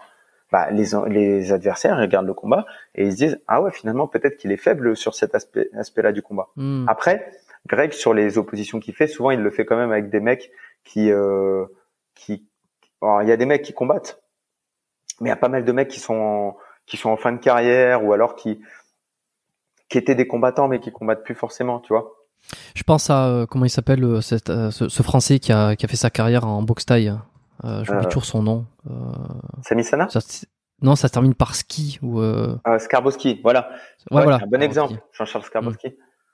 Donc tu vois, c'est un, si tu veux Jean-Charles, euh, il a, il fait plus de combat, il y a personne qui va. Ouais, il y a plus, plus trop de risques quoi. Donc euh, voilà, ça, là c'est pas grave, il peut tout montrer, etc., etc. Mais même, tu vois, sur, sur un truc comme ça, si Greg il vient et puis vraiment, euh, en plus ils font pas le même poids, tu vois, Greg c'est un mec qui fait 95 kilos solide. Euh, Jean-Charles c'est un mec qui a 70 kilos, euh, mais un, un- peut-être un petit peu gras, tu vois. Euh, bah forcément que si Greg il met toute la patate, même si Jean-Charles c'est un grand champion et qu'il a toute sa technique et tout, ça va être dur pour Jean-Charles. Et Hmm, donc, euh, et donc, euh, ouais, faut trouver un juste milieu pour mettre en avant ses invités, les faire briller, proposer un contenu intéressant, c'est-à-dire avec des touches et des, des frappes réelles, tout en faisant en sorte que personne soit vraiment euh, ridicule dans la vidéo. Et, et Greg, il l'a bien fait parce que c'est c'est vraiment pas facile à faire. Et alors, qu'est-ce qui, qu'est-ce qui fait qu'il a réussi selon toi C'est quoi les ingrédients pour faire réussir ça euh, qui, qui apparemment, euh, tiens, on parle un peu de prouesse, c'est arriver à aller voir des pros, faire faire des combats avec eux, les mettre sur Internet, alors que euh, alors qu'ils sont alors qu'ils sont censés se préparer pour le futur. Qu'est-ce qui fait que ça fonctionne et que les mecs euh, finalement ils ont accepté quoi? Et, et bah, il faudrait, il faudrait regarder la genèse des premières, euh, des premières vidéos. Euh, mais euh, mais l'idée à la base, c'est de faire un petit sparring tranquille qui est filmé. Donc c'est pas un combat, c'est un petit sparring. Et on fait un petit sparring. Et puis dans ce petit sparring, un sparring, c'est un combat d'entraînement. Et donc Mm. dans ce petit sparring, euh, disons que euh, toi t'es fort debout, bah on accepte de faire un combat debout et puis un combat au sol. Et puis on s'amuse et en même temps ça te fait de la pub, ça te fait, tu communiques. C'est toujours le jeu des réseaux hein, euh, dont tu parlais tout à l'heure. Tu communiques. Donc euh, donc tu vois, Skarbowski par exemple, euh, sa vidéo elle a fait un million cinq de vues. Euh, peut-être- hein. peut-être plus. Bah, ça se trouve, euh, lui, c'est un patron de salle, il a sa salle de boxe taille. Ça se trouve, euh, l'année prochaine, il fait euh, 100 adhérents en plus, ou 50 adhérents en plus, ou 30 adhérents en plus à l'année, parce qu'ils ont découvert au travers de cette vidéo. Et donc ça, c'est pas Mm. anodin, tu vois. Ouais, je suis en train d'essayer de regarder comment elle a fait de de vues. Euh, arrête de t'échauffer, on y va à l'ancienne. Ça c'est le. Alors ça m'a fait tellement marrer quand il lui dit quand quand il se quand il fait comme ça quand quand il, ça. il fait comme ça avec les bras là. Il fait arrête de faire ce truc, c'est bizarre. Mais Jean-Charles, il est vraiment comme ça en plus, c'est un dingue. Mais tu sais, il a dit, c'est tellement naturel. Arrête, c'est bizarre, mec. c'est bizarre. Il dit, tu, tu, fais ça pendant 20 minutes, Tyson, il arrive, il te met une droite et t'es KO. Et t'as fait tout ça pour rien. Et Jean-Charles, il est vraiment comme ça. Moi, j'ai, j'ai tourné. Ah, tu l'as connu? Ouais, j'allais un petit peu dans sa salle pendant un moment. Et euh, quelques fois, quoi. Été, euh, je sais pas, trois, quatre fois. Mais euh, il savait que je faisais du MMA et du coup, il, il, il me branchait pour faire du sparring à chaque fois. Donc il arrivait, Jean-Charles, il te parle très près du visage. Tu vois, il, il, se rapproche comme ça. Il te regarde dans les yeux, il se rapproche. Et, et il dit, on, on fait un petit sparring. Et, et donc, euh, tu vois, tu vas dans le vestiaire, tu sais, je mettais les bandes, et pareil. Il me dit, mais, mais pas les bandes, ça sert à rien. Et donc, euh, comme de protection. Ouais. Et donc, tu te retrouves dans sa salle. Tout le monde s'échauffe. Donc, les mecs, ils font de la corde à sauter et tout. Et toi, tu es en train de tourner avec euh, Jean-Charles. Et, et c'est un combat sans temps. Il n'y a pas de temps. Il n'y a pas de chronomètre. C'est juste, c'est quoi? C'est jusqu'à que on démarre, quoi. Jusqu'à temps que ce soit la fin de l'échauffement. Donc ça dure, je sais pas, 15-20 minutes. Et forcément, il a une maîtrise du Muay Thai qui est, qui est incomparable à la mienne. Euh, donc pendant moi, pendant 15-20 minutes, je prenais des coups, quoi. Je donnais le meilleur de ce que je pouvais donner, mais euh, on va pas se mentir, c'est largement lui qui dominait les échanges. Et, euh, et donc euh, non, c'est un, un, phénomène. C'est un, un, un, mec. Qui est, et c'est marrant parce que moi j'y connais, euh, je, je pense que les gens ils l'auront compris, j'y connais rien en, en, en boxe taille, euh, mais de ce que je vois, euh, de ce que j'ai vu, j'ai l'impression que son style est, est, est, tellement pas académique. Ah Jean-Charles? Non Ouais. En fait, c'est un mec qui a, qui a, vécu 7 ans en Thaïlande. Hmm. En fait, ce qu'il disait, hmm. c'est que lui, ce qu'il disait, c'est que quand tu vas en Thaïlande, lui dit, j'ai mis 4 ans à ce que les Thaïs m'apprennent vraiment le Muay Thai. C'est-à-dire que pendant 3-4 ans, ils me montraient rien. Et au bout de 3-4 ans, ils ont commencé à me montrer les secrets du Muay Thai. Comment le coup il doit être mis, comment il doit être placé, comment le timing, comment c'est tous les secrets donc ils transmettent pas aux, aux étrangers. Et, euh, et, et, donc il est revenu avec un savoir particulier. Il a affronté Boakao, il a fait un combat incroyable contre Boakao, il a pris quasiment pas de coups. Et il disait en fait en, en fin de carrière, j'avais une, j'avais une, il dit j'avais une, une capacité de combattre sans sans m'entraîner. Je pouvais combattre, aller sur le ring et je prenais quasiment pas de. En fait, je savais comment combattre sans prendre de mauvais coups. Et il dit c'était dangereux parce que j'avais plus peur en fait. Et à partir du moment où tu montes sur le ring et que t'as plus peur, ça devient très dangereux parce que t'as as plus, ouais, t'as plus ce truc qui te met en alerte. Hmm. Et, euh, et, et, ouais, non, c'est un mec, euh, c'est un, un, mec, euh, mec fascinant. Hein. J'ai l'impression que tous les, les champions, les, euh, les prépas un peu, tu vois, qui commencent à avoir une certaine bouteille ou certaine expérience, dont tu fais partie sont passés au MMA Factory. J'ai l'impression que c'est euh, au-delà d'être la, la, la, la, factory, l'usine à MMA, j'ai l'impression que c'est l'usine à, à, champion et à préparateur et, ouais. et au futur qu'on va voir quoi. Euh, bon, ce qu'il ce faut, ce qui, bon, le, le factory est dans la lumière, donc euh, forcément que ceux qui y travaillent euh, brillent plus qu'ailleurs. C'est ça quoi de spécial? ben En fait, c'est une structure dans laquelle euh, il y a eu un moment où il y a eu des combattants UFC euh, dans cette structure, alors que dans les autres structures de France, il n'y en avait quasiment pas. C'est-à-dire qu'en 2015, euh, être à l'UFC pour un Français, c'était un rêve presque inavouable, tu vois. Et, et, à ce moment-là, 2015, euh, Lopez, qui vient de créer sa salle depuis, je crois qu'elle a été créée en 2011, euh, il arrive à faire en sorte qu'il y ait trois mecs qui combattent à l'UFC. Michael Lebou, Taylor Lapillus et Francis Ngannou. Et non seulement ils combattent à l'UFC, mais euh, ils gagnent des combats à l'UFC. Et champion, et donc, c'était le premier moment où on s'est dit, ah ouais, en fait, nous, les Français, on peut aller à l'UFC, on a le niveau pour y aller, en plus, on a le mm. niveau pour gagner à l'UFC. Et, et, ce qu'a donné la lumière au MMA Factory, c'est ça, à la base. Et donc, si tu veux, quand, quand il s'est passé ça, ça a attiré plein de champions. Et puis, il y avait cette idée au Factory, il y avait cette idée de, de centre de performance. Y avait cette idée de dire, OK, dans une structure, je vais réunir la science de la préparation physique, de la diététique, de euh, de la prophylaxie, donc il y avait des kinés, euh, de l'entraînement, euh, du management, etc., etc. Je vais tout réunir au sein d'une même structure. Et comme je vais réunir au sein d'une même structure, je vais avoir un head coach, je vais avoir quelqu'un qui supervise tout ça. Et le, le, fait de superviser tout ça, on va pouvoir aller dans la même, tout le monde dans la même direction. Et si tu veux, moi, le poste que j'avais là-bas euh, avant, avant, avant d'en partir, le poste de responsable de la performance, c'était cette idée de dire, OK, au lieu qu'il y ait un préparateur physique qui travaille dans un autre sens que le diététicien, qui travaille dans un autre sens que euh, l'entraîneur, etc., on va essayer... On va tous bosser ensemble. Quoi. On va, et puis, on va essayer de tout coordonner et de faire en sorte que tout le monde aille dans le même sens par rapport à la stratégie qui a été établie. C'est extrêmement difficile ça parce que je le vois euh, sur c'est un peu euh, l'espoir et le vœu de toutes les j'irais de toutes les cliniques de manière générale. Ouais. Alors peut-être, je sais pas. Je trouve que ici, c'est un petit peu plus à Montréal, c'est un peu plus le cas qu'en France. C'est-à-dire qu'il y a des cliniques pluridisciplinaires où on va avoir dans au sein d'une clinique. Alors ça peut être une clinique qu'on appelle privée qui est unique, ou alors une clinique qui est comme euh, comme une chaîne, tu vois. Euh, ici, il y, a les, il y a les physio extra, il y a les euh, il y a les Kinatex, des choses comme ça, où il y en a plusieurs dans, tout le Québec, plusieurs dans Montréal, où il va y avoir des physios, il va y avoir des, il peut y avoir des chiro, il peut y avoir des, des ostéos évidemment, il peut y avoir des, des, des, acupuncteurs, enfin bref, plusieurs. et alors le, c'est un peu le rêve de toutes les cliniques d'arriver dans ce, ce truc-là à travailler tous ensemble. Alors il n'y a pas forcément des athlètes, mais c'est extrêmement difficile de coordonner parce qu'on vient tous d'endroits différents, on a tous notre pratique, même avec les parmi ceux qui ont qui, ont, euh, qui, qui, font le, la même activité de thérapeutique. Et c'est hyper difficile. Comment euh, comment c'est comment dans, le MMA Factory ils ont réussi à coordonner tout ça? Est-ce que c'est parce qu'il y a une tête pensante qui a à un moment donné euh, fait un emploi du temps et qui a dit tu vas voir telle personne, telle personne, qui a des réunions? Comment ça fonctionne quoi? Moi, ce que je vois et ce que j'observe, parce que euh, comme je te dis, il y a un an, je suis parti du MMA Factory. Aujourd'hui, je travaille au Mamoudi Gym. Et au, Mamoudi, au Mamoudi Gym, c'est à Bonneuil. C'est en fait, c'était une salle qui était uniquement une salle de Muay Thai. Et, et donc sur cette salle, donc c'est une salle privée à Bonneuil qui est uniquement réservée aux sportifs de haut niveau. C'est-à-dire que tu, tu c'est pas une salle dans laquelle tu peux euh, arriver, tu toques, tu t'inscris. Tu peux venir que si tu es invité là-bas. Si je t'invite pas, tu peux pas venir.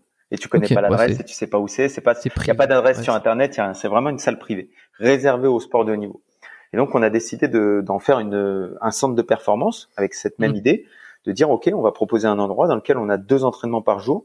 On a des spécialistes du Muay Thai, on a des spécialistes de la boxe anglaise, on a des spécialistes euh, bah, pour ma, moi, pour ma part, je m'occupe du MMA et, euh, et euh, de la préparation physique. Et puis, je me suis entouré de kinés et de stagiaires préparateurs physiques. Et aujourd'hui, on a une, on a une super énergie. Ça fait, euh, ça fait un, donc moi, je suis parti aux États-Unis, je suis revenu. Là, ça fait deux mois que je suis revenu. On a vraiment on a le gratin des sports de combat qui passe à la salle de toutes les disciplines. On a le meilleur numéro un mondial IBJF, bah, Thomas Loubersan, qui passe euh, pour le sol. On a Maxime François qui est six fois champion de France de lutte qui passe pour la lutte. On a euh, Elias Mamoudi, Yassine Bouganem, des grands grands champions de boxe taille. On a euh, Yoni qui est 29e mondial. On a Lucie Berthaud qui a fait Colanta et qui est grande championne de MMA. Et en fait, on a tout ce monde-là. On a Messi qui a été médaillé mondial en judo. Et on a tout ce monde-là qui se réunit et qui travaille ensemble mhm. et qui collabore ensemble. Et et quand, pour revenir à ta question, j'ai pas perdu ta question de vue. Hein. La mhm. question c'était comment on fait en sorte que ça fonctionne. Et moi, ce que j'ai l'impression, c'est que pour pour que ça fonctionne, faut que personne ne soit contraint dans la structure. Faut que tout le monde ait envie. Faut, déjà, faut que tout le monde ait une place dans le projet. Tu vois, déjà, faut que tout le monde ait une place dans le projet. Donc nous, on est une relative, tu vois, par rapport au factory qui est une très grosse structure et où presque tu peux te perdre à un moment tellement c'est gros. Nous, on est une relativement petite structure. Et moi, j'ai pas pour ambition qu'elle devienne trop grosse, justement. Donc, on est un groupe, mais je veux pas que ce groupe devienne trop gros parce que j'ai peur que s'il devienne trop gros, on ait des sous-groupes, on a des intérêts multiples et qu'on soit pas dans la, dans la coopération et le fait de, de grandir tous ensemble. Donc, un, il faut qu'on ait un projet commun. C'est-à-dire que le, le, le, faut que la somme des parties soit supérieure au tout. Il faut que le tout soit supérieur à la somme des parties, pardon. Oui, oui, à chacun. Quoi. Enfin, c'est l'intérêt global prime l'intérêt de. Ouais. Et, et, et, si on arrive à faire en sorte que euh, bah, Thomas, quand il vienne, il progresse, mais que lui aussi il fasse progresser les autres, que euh, que Messi quand il vienne ou Yacine, et que chacun fasse progresser, et que chacun ait une place et chacun ait un rôle et chacun ait une envie de venir mmh. ici, euh, et ben on arrive à créer un truc qui, euh, qui a une énergie particulière et on arrive à avoir une discussion, on arrive à avoir une vision qui va dans le même sens. Et, et après, je dirais le deuxième élément, donc ça c'est le premier truc, parce que comme tu disais, tu vois, quand tu crées une clinique et puis ta clinique elle est déjà elle est déjà mise en place et tout, et puis tu rajoutes quelqu'un dans cette clinique, Ah, ça se trouve, lui, il a une vision de la prophylaxie, de la préparation physique, du traitement euh, des patients qui est totalement différente du reste de la clinique. Mais sauf que lui, il a besoin d'une clinique pour bosser et pour rencontrer du monde, donc il vient là-dedans, même s'il a une vision différente. Et donc déjà, peut-être que de base, il n'a pas la même vision que le reste du groupe. Donc déjà, c'est compliqué. Alors que si tu arrives à faire en sorte qu'il y ait des visions qui soient similaires, que tu aies des gens qui aient envie de travailler ensemble et que tu gardes une grande communication, tu prends le temps de communiquer avec chacun et tu prends le temps dans ton établissement des séances de dire ok comment je vais faire en sorte de satisfaire Vincent qui est qui est kiné mais qui vient ici pour apprendre la préparation physique? Comment je vais faire en sorte de satisfaire euh, Bertrand qui vient lui apprendre la préparation physique et comment je vais faire en sorte que euh, cette séance là elle profite aussi bien à Amine qui est un combattant amateur de MMA euh, qu'à Lucie qui va combattre au Bellator dans quelques semaines. Et donc moi le casse-tête dans lequel je me retrouve c'est de l'hyper individualisation de création de séances en fonction des gens qui vont être là, de façon à faire, à, apporter quelque chose, à identifier déjà ce dont chacun a besoin et à leur apporter ce dont ils ont besoin quand ils viennent me voir. Hmm. Et, est-ce que ouais. vas-y, vas-y. Non, bon, ça c'est toute la gymnastique que je mets en place aujourd'hui et qui me, qui moi, qui me fascine, tu vois, parce que c'est vraiment ce que je, ce que je me dis, c'est-à-dire demain, euh, qui aura, parce que le lundi, il n'y a pas les mêmes personnes que le mercredi, que le vendredi ou que le mardi. Donc le lundi, il y aura qui? À quelle date il est par rapport à son combat? Et, et comment je dois faire pour que euh, quand il va venir et que les autres personnes sont là, comment je vais le faire pour créer un groupe dans lequel il va progresser dans cette séance-là? Qu'est-ce que je vais lui faire travailler?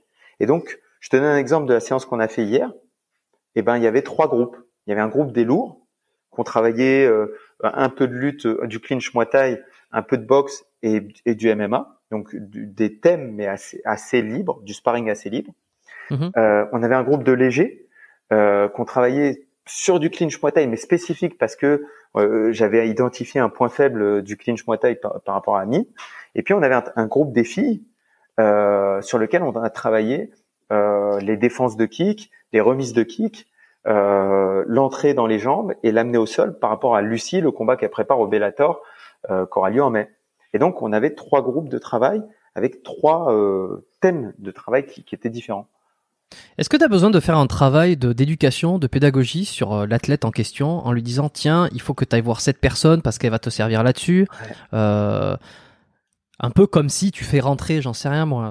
je vais dire, admettons tu fais rentrer un magnétiseur, spécialiste des, du l'UFC, de spécialiste du MMA, et euh, 90 pour, admettons 90% des des combattants euh, se disent je n'ai pas besoin de ça. Toi, en tant que manager ou en tant que manager, c'est un peu, c'est peut-être, c'est pas le bon mot, mais en tant que entraîneur. Euh, ouais, entraîneur. En fait, on a diminué coordonne un peu tout ça. Alors que c'est un super mot, entraîneur, en fait. Oui, oui, effectivement. Bah, alors tant mieux que tu le reconnaisses. Enfin, que tu le dises, quoi, tu vois. Mais tu, vas faire un peu ce travail, tu vas dire, tiens, va voir ce magnétiseur. J'ai pris un sale exemple, hein, c'est toujours pour moquer un petit peu au passage, euh, alors que je me moque pas, mais euh, tu vas faire ce travail-là, quoi. Tu vois, j'aurais pu prendre euh, Naturo. Euh, Naturo, il euh, y en a qui savent pas trop ce que c'est encore, qui se disent, c'est quoi ces, ces mecs un peu farfelus. Bon, si tu t'y intéresses, la Naturo, il y a rien de plus logique. En fait, ce qui se passe, c'est que euh, t'as des mecs comme Messi mais s'il a un gros passé de sportif de haut niveau à l'INSEP.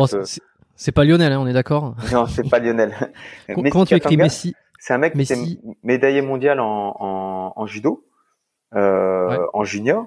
Il passait senior, il fait champion de France, mais devant lui, il y a Teddy Riner. Et donc, euh, bah forcément, il n'y a pas de place, quoi. Et donc, euh, gros passé à l'INSEP, gros suivi, etc. Sauf qu'il y a une culture du, de l'INSEP, du CREPS, dans lequel tu vas pas voir le médecin, parce que le médecin il t'arrête et si tu il t'arrête bah tu fais pas les compètes et si tu fais pas les mmh. compètes t'es pas qualifié etc et donc il y a une pression constante dans laquelle en fait finalement la finalité de ça c'est qu'on va plus voir les médecins. Ou alors on va voir les médecins en fait quand on quand on n'a plus d'objectif de compète et puis qu'on veut esquiver les entraînements quoi. Euh, et, et, et c'est la logique dans laquelle il rentre dans ces centres de, de haut niveau. Et donc lui Messi je suis obligé de lui dire quand il vient à la salle je lui dis voilà Messi je te présente Vincent. Vincent voilà ce que, voilà la problématique qu'on a avec Messi, c'est qu'il pense que quand il dit qu'il a un bobo, on va l'empêcher de faire du sport. Alors que nous, en fait, on est là pour régler son problème sur le court, le moyen et le long terme, avec des protocoles, et faire en sorte que justement il puisse s'entraîner plus et mieux. Donc, je veux que vous vous mettiez en contact, et je veux euh, qu'à chaque début de séance, Euh, mais si quand tu as un bobo, tu le dis à Vincent et Vincent va t'aider pour que nous on puisse mieux s'entraîner. Et donc Hmm. Je mets en contact les deux en identifiant ok qui est Vincent? Bon ça je le sais parce que Vincent c'est notre kiné, mais qui est Messi? Et, et, et quel, quel est son point faible par rapport à, cette, à, à ses blessures et par rapport à Bah, sa relation avec quoi. le kiné? Tu vois? Ouais, tu, tu, co- tu coordonnes quoi. C'est je voilà, coordonne. C'est vraiment la coordination, voilà. Mais pour ça, faut comprendre et il faut s'intéresser. Il faut être, faut avoir, en fait, faut avoir l'empathie ou l'altruisme de, de, de se mettre à la place et de comprendre pourquoi ce mec-là, il veut, quand tu lui dis dix fois, Messi, est-ce que tu as été faire ta séance de kiné Pourquoi il y va pas? Et donc, faut, faut se poser un moment, avoir la, la discussion avec lui et euh, et, euh, et gérer ce- cette problématique, quoi. Mais tu penses, je, je pense, tu vois que la différence qu'il va y avoir entre euh, ce, enfin, ce, ce modèle-là euh, et le modèle qu'on peut retrouver dans des cliniques ailleurs, euh, la différence, ça va être l'athlète. C'est que je pense qu'il y a une passion commune dans ce cadre-là, que ce soit le MMA Factory ou le, quel est le, le nom de dans- Jim. Mo- mo- comment tu l'écris Ma, Mamoudi Jim. Mamoudi Jim. Non mais comme ça je le note. Peut-être que Ouais, t'as un site bien. web, quelque chose comme ça. Ouais, Mamoudi Jim. C'est euh, le, le, le Instagram, c'est Mamoudi Jim. M-A-H. Voilà, mais comme ça, M- comme ça je le marquerai. Ouais. Voilà, Ouais. tiré du bas, gym, gym euh, Ok. comme un- salle de sport quoi. Ça me permettra de le rajouter dans les dans les références, là, dans les notes, euh, pour ceux qui veulent aller voir, qui veulent regarder où ça se trouve. Ah ben non, on on sait pas où ça se trouve. On sait pas où ça se trouve. Pour le coup. Euh, si vous êtes combattant de haut niveau, que vous voulez venir, bah il faut me contacter, puis on verra. Voilà. Euh, Faut passer les épreuves. faut passer les épreuves. Et mais euh, mais voilà, c'est une grande, c'est une, famille en fait qui a une grosse grosse expérience dans le Muay Thai et qui a formé. On parlait du One FC tout à l'heure, qui a formé notamment euh, bah, le, le, le, le fils Mamoudi, euh, qui, est- qui a été combattre pour la ceinture du, du One FC, qui est un des prodiges du Muay Thai français. Euh, qui a formé euh, Brice Delval, pareil, qui a été combattre pour la ceinture du One FC, qui a été formé en fait dans une petite salle de Bonneuil, qui a formé parmi les plus grands champions mondiaux euh, de boxe thaï euh, avec des moyens euh, dérisoires dans une petite salle euh, en faisant une transmission. C'est ce que je dis souvent, tu vois, été aux États-Unis trois mois, etc. Et il y a un truc qu'on peut pas enlever à la France, c'est la qualité des entraîneurs qu'on a. On a des entraîneurs en France qui, avec les moyens, le bricolage qu'ils font, le bénévolat qu'ils ont, etc. Ce qu'ils font, Mm. c'est fabuleux, c'est incroyable, quoi. Le- ce qu'on arrive à sortir de petites salles de quartier euh, sans rien, avec juste de la volonté, de la sueur et puis de la, de la passion, c'est euh, c'est beau, c'est super beau. Et, et, et ce que ce que je voulais euh, dire tout à l'heure sur le, le fait que euh, je pense que la différence, elle se trouve, c'est les athlètes, c'est la passion commune et les athlètes. C'est-à-dire Ouais. que là, il y, a un- y a un combattant qui va arriver, il doit être prêt, il y a une deadline, il y a quelque chose, il y a, y a cette passion qui se retrouve autour du combat. Et c'est voilà comment je peux t'aider moi à t'amener jusque là. Et puis on va collaborer maintenant avec le avec le naturo, avec le, le, le prépa, avec euh, euh, l'entraîneur, avec ceci cela. Là où c'est peut-être beaucoup plus difficile à mettre en place déjà dans des cliniques euh, de grand public, c'est parce que c'est du grand public. Donc il y a peut-être pas, voilà, il y a pas euh, le même enjeu, euh, les mêmes challenges. Euh, et puis il y a un truc aussi, tu vois, que je me demande, c'est est-ce qu'il y a suffisamment, ça- suffisamment de monde qui passe? Parce que comment, admettons là, un, préparateur ou un kiné ou un, ou un naturopathe qui arriverait dans l'équipe, euh, comment il va être rémunéré? Hmm. Est-ce que ça va être au salaire? Est-ce que ça va être à la per- au nombre de personnes qui voient Parce que si tu es dans une salle où il y a une dizaine d'athlètes et qu'admettons tu vois ben voilà, une fois par semaine euh, euh, chaque athlète, donc ça te représente fait 10 rendez-vous. Si tu travailles à la, com- à la, à la- euh, comme un statut de consultant, Hmm. ça va pas te suffire pour gagner ta vie. Tu gagnes pas ta vie. Il y- a très peu de sports avec lesquels tu peux gagner ta vie euh, dans le sport de haut niveau.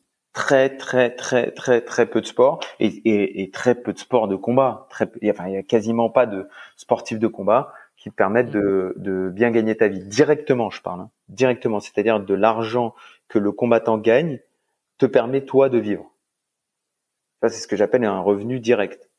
Ça, Mais est-ce que les, les athlètes, genre, tu vois, je pense à un mec comme Jérôme Le Banner, il a tellement gagné, ou, euh, ou même, je sais pas moi, euh, on parlait de McGregor tout à l'heure, ou de euh, Cyril Gann, Francis Ngannou, tous, tous ces, tous ces gens-là, ils ont, ils ont fait des gros combats, ils ont gagné pas mal d'argent. Est-ce qu'aujourd'hui, ils ont des kinés attitrés? Ils ont des, des, des ostéos attitrés, non, euh, préparateurs oui, physiques, oui, et qui vont payer à l'année, tu vois, comme un membre de leur équipe, et puis ils vont lui faire un salaire de, je sais pas, 100 000, Non. quoi. 100 000 par an.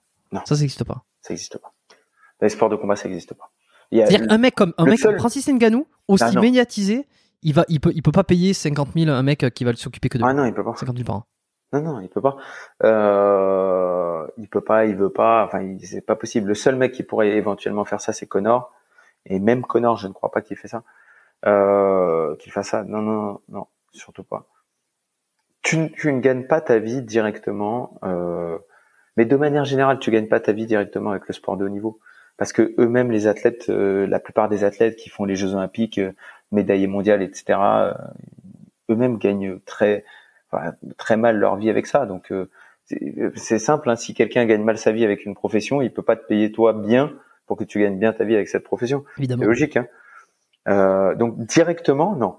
Par contre, indirectement, il y a plein de sources de revenus différentes. Le personal training, le coaching au particulier, le, il y a plein de choses. C'est multiplié, multiplié, ouais. Ce que tu vas faire avec Cyril, tu vas le faire avec d'autres, quoi. Et dans ce cas-là, tu aurais un pool de, de, alors là, je parle euh, vraiment en tant que préparateur ou, ou celui qui, voilà, ou kiné ou ostéo. Voilà, tu auras un pool d'athlètes. Mais, euh, mais avec un athlète en question, ça, ça ne fonctionnera pas, quoi. Non. Non, non. Pourtant, on a l'impression que ça brasse des millions. Donc, euh, tu sais, par réflexe, tu dis. Euh... Ce qui nourrit une salle, c'est euh, ce qui nourrit une salle, c'est le c'est le pratiquant lambda. C'est pas le compétiteur de haut niveau. Le compétiteur de haut niveau, il coûte du temps, il coûte de l'argent. Euh, et il en rapporte pas énormément. Alors oui, Cyril à son niveau aujourd'hui il rapporte de l'argent, mais il faut pas croire que c'est des sommes faramineuses. Euh, Francis Ngannou, il me semble qu'il a gagné 600 000 dollars pour son combat pour le titre. Il va faire combien de combats encore, Francis? Allez, on, on, va être généreux, on va dire qu'il fait encore 10 combats dans sa carrière. Euh, 10 mm. combats, ensuite, euh, bah, ok, il fait 10 combats, s'il fait 10 combats à 600 000 ou même 10 combats à 1 million, il a 10 millions, ok, bah, il, va, il doit vivre le reste de sa vie, il arrête à 40 ans, il doit vivre le reste de sa vie avec 10 millions. Je te dis pas que c'est pareil, c'est pas une belle somme. C'est pas, pas, mal. C'est, c'est une très belle somme. il y, en a qui vont se dire, euh, attends Nicolas, tu déconnes, non, moi je les veux bien. Non, mais le truc que je veux dire, c'est qu'avec 10 millions, euh, il va pas vivre comme un pacha le reste de sa vie. Il va pas faire des trucs de malade. Il va pas avoir un kiné à 50 000 balles l'année euh, pendant le reste de sa vie avec 10 millions d'euros. C'est pas possible, tu vois, parce que tu, tu, tu payes 50 000 euros euh, l'année. Bah, au bout de 10 ans, tu as dépensé 500 000 euros avec le mec. Au bout de 20 ans, tu as dépensé un million. Donc, il fait quoi? Il va dépenser euh, euh, un dixième de sa somme sur un kiné en 20 ans. Tu vois, c'est des trucs qui n'ont pas de sens. Faut qu'il investisse dans les cryptos. Voilà. qu'il investisse dans la crypto-monnaie. Mais okay. tu vois, tu vois non, mais je comprends. Et là, et là, on grossit le trait parce que Francis, je pense pas qu'il ait 10 combats. Je pense pas qu'il peut. C'est possible de le faire, tu vois. Mais euh, c'est pas facile, tu vois. 10 combats à ce niveau-là, 10 combats pour le titre, 10 combats, c'est ça. C'est pas facile du tout. Pourquoi t'es parti du, du MMA Factory euh... En fait, moi, j'avais fait beaucoup de temps au Krebs, beaucoup de temps au, au MMA Factory. Je suis arrivé en 2015 chez les deux. Ok? 2015, 2000, euh, du coup l'année dernière on était en 2021. Et si tu veux, à un moment, bon, le crêpe j'avais fait le tour de la question, c'est-à-dire j'ai fait la préparation physique là-bas, j'ai fait l'enseignement, j'ai vraiment fait beaucoup de choses. Et puis à un moment, bon bah, il n'y avait pas d'évolution possible supérieure, tu vois, au, euh, au crêpe, mais même au même factory finalement, il n'y a pas de poste supérieur au mien parce que euh, responsable de la performance au MMA Factory, bon, euh, au Crêpes, j'étais euh, préparateur physique et j'ai été formateur. Donc, je, je pense que j'étais le seul, le premier et le seul à, à, faire ça, tu vois, et formateur et préparateur physique au Crêpes. Et donc, il n'y avait pas de, il y avait pas de position supérieure. Euh, et donc, à un moment, bah, il, si tu veux évoluer, si tu veux continuer à avancer, si tu veux continuer à, à, proposer des choses et puis prendre des initiatives et puis faire les choses à ta façon, eh ben, il faut que tu prennes ton envol, il faut que tu te sépares euh, des structures. Et donc, c'est ce que j'ai fait. Euh, sur les deux euh, sur les deux structures en parallèle. Alors ça souvent c'est c'est c'est presque l'aspect qui, qui choque un petit peu, tu vois, parce que quand tu dis mais c'est-à-dire que t'as pas coupé un, puis l'autre, t'as pas coupé l'autre, non, globalement à quelques mois d'écart, les deux sont partis en même temps. Et euh, et mais j'ai moi j'ai toujours fonctionné comme ça. Quand quand en 2011 quand je suis parti aux États-Unis pour mon master, bah, c'est comme ça que je suis parti. Euh, j'ai été dans un endroit que j'avais, dans laquelle, dans une ville dans laquelle j'avais jamais été, euh, et je suis parti pour un an et demi. Puis après, quand je suis revenu, il y a un gros changement, j'ai appris plein de trucs, etc. Et puis à un moment, où je travaillais dans des salles, etc. Et puis au bout d'un moment, j'ai, au bout de quelques années, un ou deux ans, j'ai décidé, bon, travailler dans des salles, c'est un truc sur lequel je vois pas d'avenir vraiment. Il faut que je travaille à mon compte, il faut que je développe Smart Fight, il faut que je développe euh, Smart Fight. Ouais, j'ai vu le t-shirt. Ouais. Ah, on l'a vu tout à l'heure. Ouais, voilà il faut que, il faut que je développe, voilà, mon, mon, ma philosophie, ma préparation physique, ma façon de faire. Il faut que je puisse m'exprimer. Il faut que je puisse travailler avec les gens avec qui j'ai envie de travailler. Et, euh, et le, la seule façon de faire ça, euh, c'était de m'émanciper de ce truc-là. Et donc ça, c'était arrivé en 2013. Ensuite, de 2015 à 2021, bah, j'ai vécu une superbe aventure avec le MMA Factory et avec le Krebs. Et puis en 2021, bah, même chose, pour que je travaille avec plus de monde, pour que je travaille plus à ma façon, pour que j'organise des choses de la façon dont je voulais les organiser, bah, il fallait que je prenne mon envol. Et donc c'est ce qui s'est passé. Et aujourd'hui, et alors, c'est, ouais, bah, aujourd'hui, c'est quoi la méthode Smart Fight, la méthode Nicolas euh, bah, c'est ce qu'on, la méthode Smart Fight, Nicolas, c'est ce qu'on a dit de de, depuis tout à l'heure, c'est essayer de réunir des gens. C'est déjà la première chose, c'est de, c'est de l'énergie. C'est-à-dire que je ne veux pas travailler. Euh, je, je, veux, je ne veux travailler qu'avec des gens qui ont cette énergie positive, qui ont cette envie commune, qui ont cette volonté commune, qui ont ce rayonnement commun, etc. Je veux cette énergie. Je veux travailler dans cette énergie. donc ça, pour moi, c'est super important. Je veux aller dans un endroit où, où je me sens bien, où les gens se sentent bien, où on, a envie de, de, faire avancer les choses ensemble. Donc ça, c'est la première chose, c'est l'énergie. Ça, c'est la structure. C'est l'énergie de la structure, l'énergie. Structure environnement. Ouais. Voilà, structure environnement. Et puis après, l'idée, bah, c'est de dire euh, que que la performance, au, au final, c'est c'est la réunion de plein de facteurs différents euh, la nutrition, euh, la prévention des blessures, la préparation physique, l'entraînement. Et en fait, ça, c'est des mots, des compartiments qu'on a qu'on a mis en fait, tous ces compartiments dans la vie d'un athlète, ils sont liés, tous ces compartiments? Ils sont pas séparés. Le mental est mhm. pas séparé du physique. Alors pour schématiser, on dit ça c'est le mental, ça c'est le physique. Ça c'est le cardio, ça c'est le muscle. En vrai, le cardio n'est pas séparé du muscle. Tu vois, quand tu fais du cardio, mais t'es pas en train de faire du muscle au final aussi. Et quand tu fais de la muscu, est-ce que tu fais pas du cardio? Et en fait, on, on sépare, on met, on met des, on crée une dichotomie, mais en réalité, c'est un spectre et ça va du blanc vers le noir, tu vois, avec toutes les nuances de gris entre les deux. Et donc, le, mon, mon, mon, mon, schéma, c'est de dire que la performance, en fait, elle est multifactorielle. Et mon but en tant qu'entraîneur, c'est de trouver les facteurs qui sont le plus importants pour toi par rapport à ta situation actuelle. Donc j'ai des combattants sur lesquels ils sont tellement expérimentés, expérimentés d'un point de vue technico-tactique, stratégique, euh, etc., que pour lui, si j'augmente son back squat et que j'augmente son soulevé de terre et que j'augmente son power clean, je le transforme parce que physiquement, il est comme ça, mais techniquement, il est comme ça. Donc lui, c'est un mec, c'est le physique. Et puis pour l'autre, l'autre, il débute, physiquement, il est correct.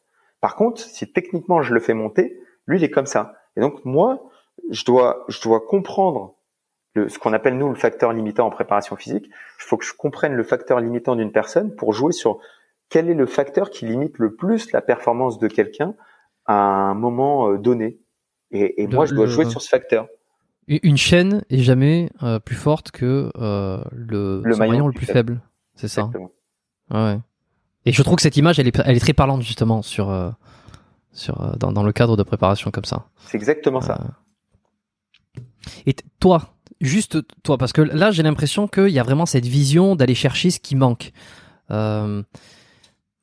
on te compare à un autre préparateur physique uh-huh. dans le MMA, euh, est-ce que tu as une est-ce que tu une méthode particulière? T'aimes bien travailler sur euh, des, choses qui te sont propres, tu vois, qui te différencient de, ce qu'on voit ailleurs? Ou euh, ou pas? Tu sais, c'est toujours la méthode ceci, la méthode cela. Est-ce que c'est reconnaissable, tu vois? Bah, je pense que je suis reconnaissable, mais pour moi, c'est en fait, en fait, pour moi, c'est pas une méthode. Pour moi, c'est une application de la science à la pratique. Moi, je, si tu veux, si je devais dire un truc, tu vois, derrière mon t-shirt, il y a marqué scientific training et, et et, et dans mon apprentissage et dans... Attends, mini pause Jérôme? Bien sûr.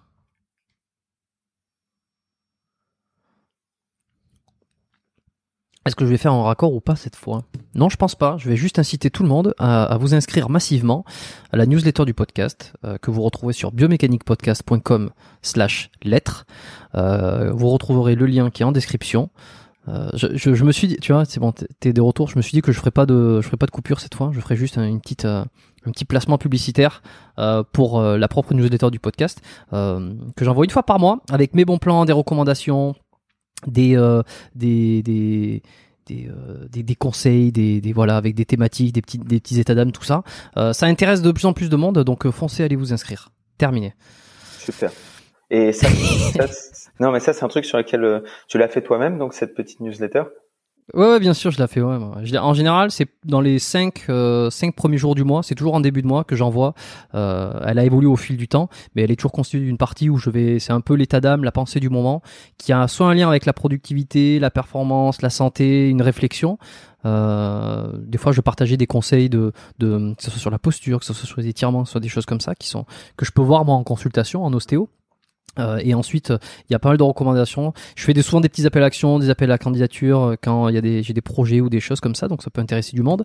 Et puis euh, et des, séries que j'ai regardées, des films, des livres, euh, des trucs dont je parle pas forcément ailleurs parce que ici c'est pas le c'est pas tant le cas. Des fois j'ai des recommandations de bouquins que je parle dans les podcasts, mais, euh, on va dire tout ce que j'ai et que je peux donner, je les donne sur cette newsletter.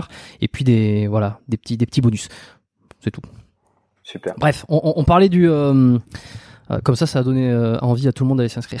c'est bien.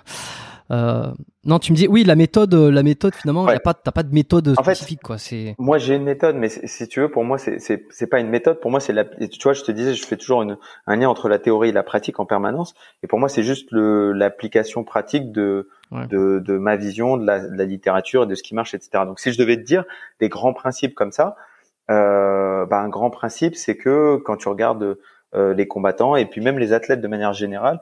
Euh, en général, il manque de force et dans ce manque de force, en général, quand tu prends un athlète qui a pas pratiqué de préparation physique et que tu le rends plus fort, euh, il va gagner. enfin, il va gagner en. Il est meilleur en tout cas. Euh, il est meilleur, il est plus explosif, il est plus endurant parce qu'il a une économie de, de mouvement. Euh, il est plus explosif et puis euh, et puis voilà. Et donc quand tu quand tu prends ce facteur force, c'est que tu dis et si tu développes en plus intelligemment la force, euh, comment c'est Force, c'est deux facteurs, facteur euh, euh, structurel et facteur nerveux. Et sur le facteur structurel, c'est le développement de la masse musculaire. Et quand tu fais le développement de la masse musculaire et quand tu fais tes exercices de développement de la force, si tu le fais en amplitude maximale, ce qui est plutôt recommandé pour l'hypertrophie aujourd'hui, eh ben, ce que tu te rends compte, c'est que bah, en même temps que tu fais ça, tu travailles aussi sur des amplitudes. Tu, tu fais du travail de mobilité, hein, ce qu'on appelle la, force plus la souplesse. Bah, tu peux faire un travail de, de mobilité en même temps. Et donc, rapidement, tu comprends que bah du tu peux rapidement faire progresser quelqu'un avec des exos qui sont bien choisis, avec euh, du polyarticulaire basique, une progression, euh, le développement de la masse musculaire, le développement de la force maximale, l'intégration de pliométrie euh, basse, euh, notamment. Moi, j'inclus beaucoup de pliométrie basse en début de séance euh, pour la prévention des blessures et pour le, la création d'explosivité. Donc, ce que j'appelle pliométrie basse, c'est-à-dire des rebonds, beaucoup de rebonds euh, sur les chevilles, euh, des rebonds. Après, parfois, on inclut un petit peu les genoux, puis on fait un peu de saut, notamment des sauts en longueur pour nous, parce que on est un sport à développement de la puissance qui est horizontal.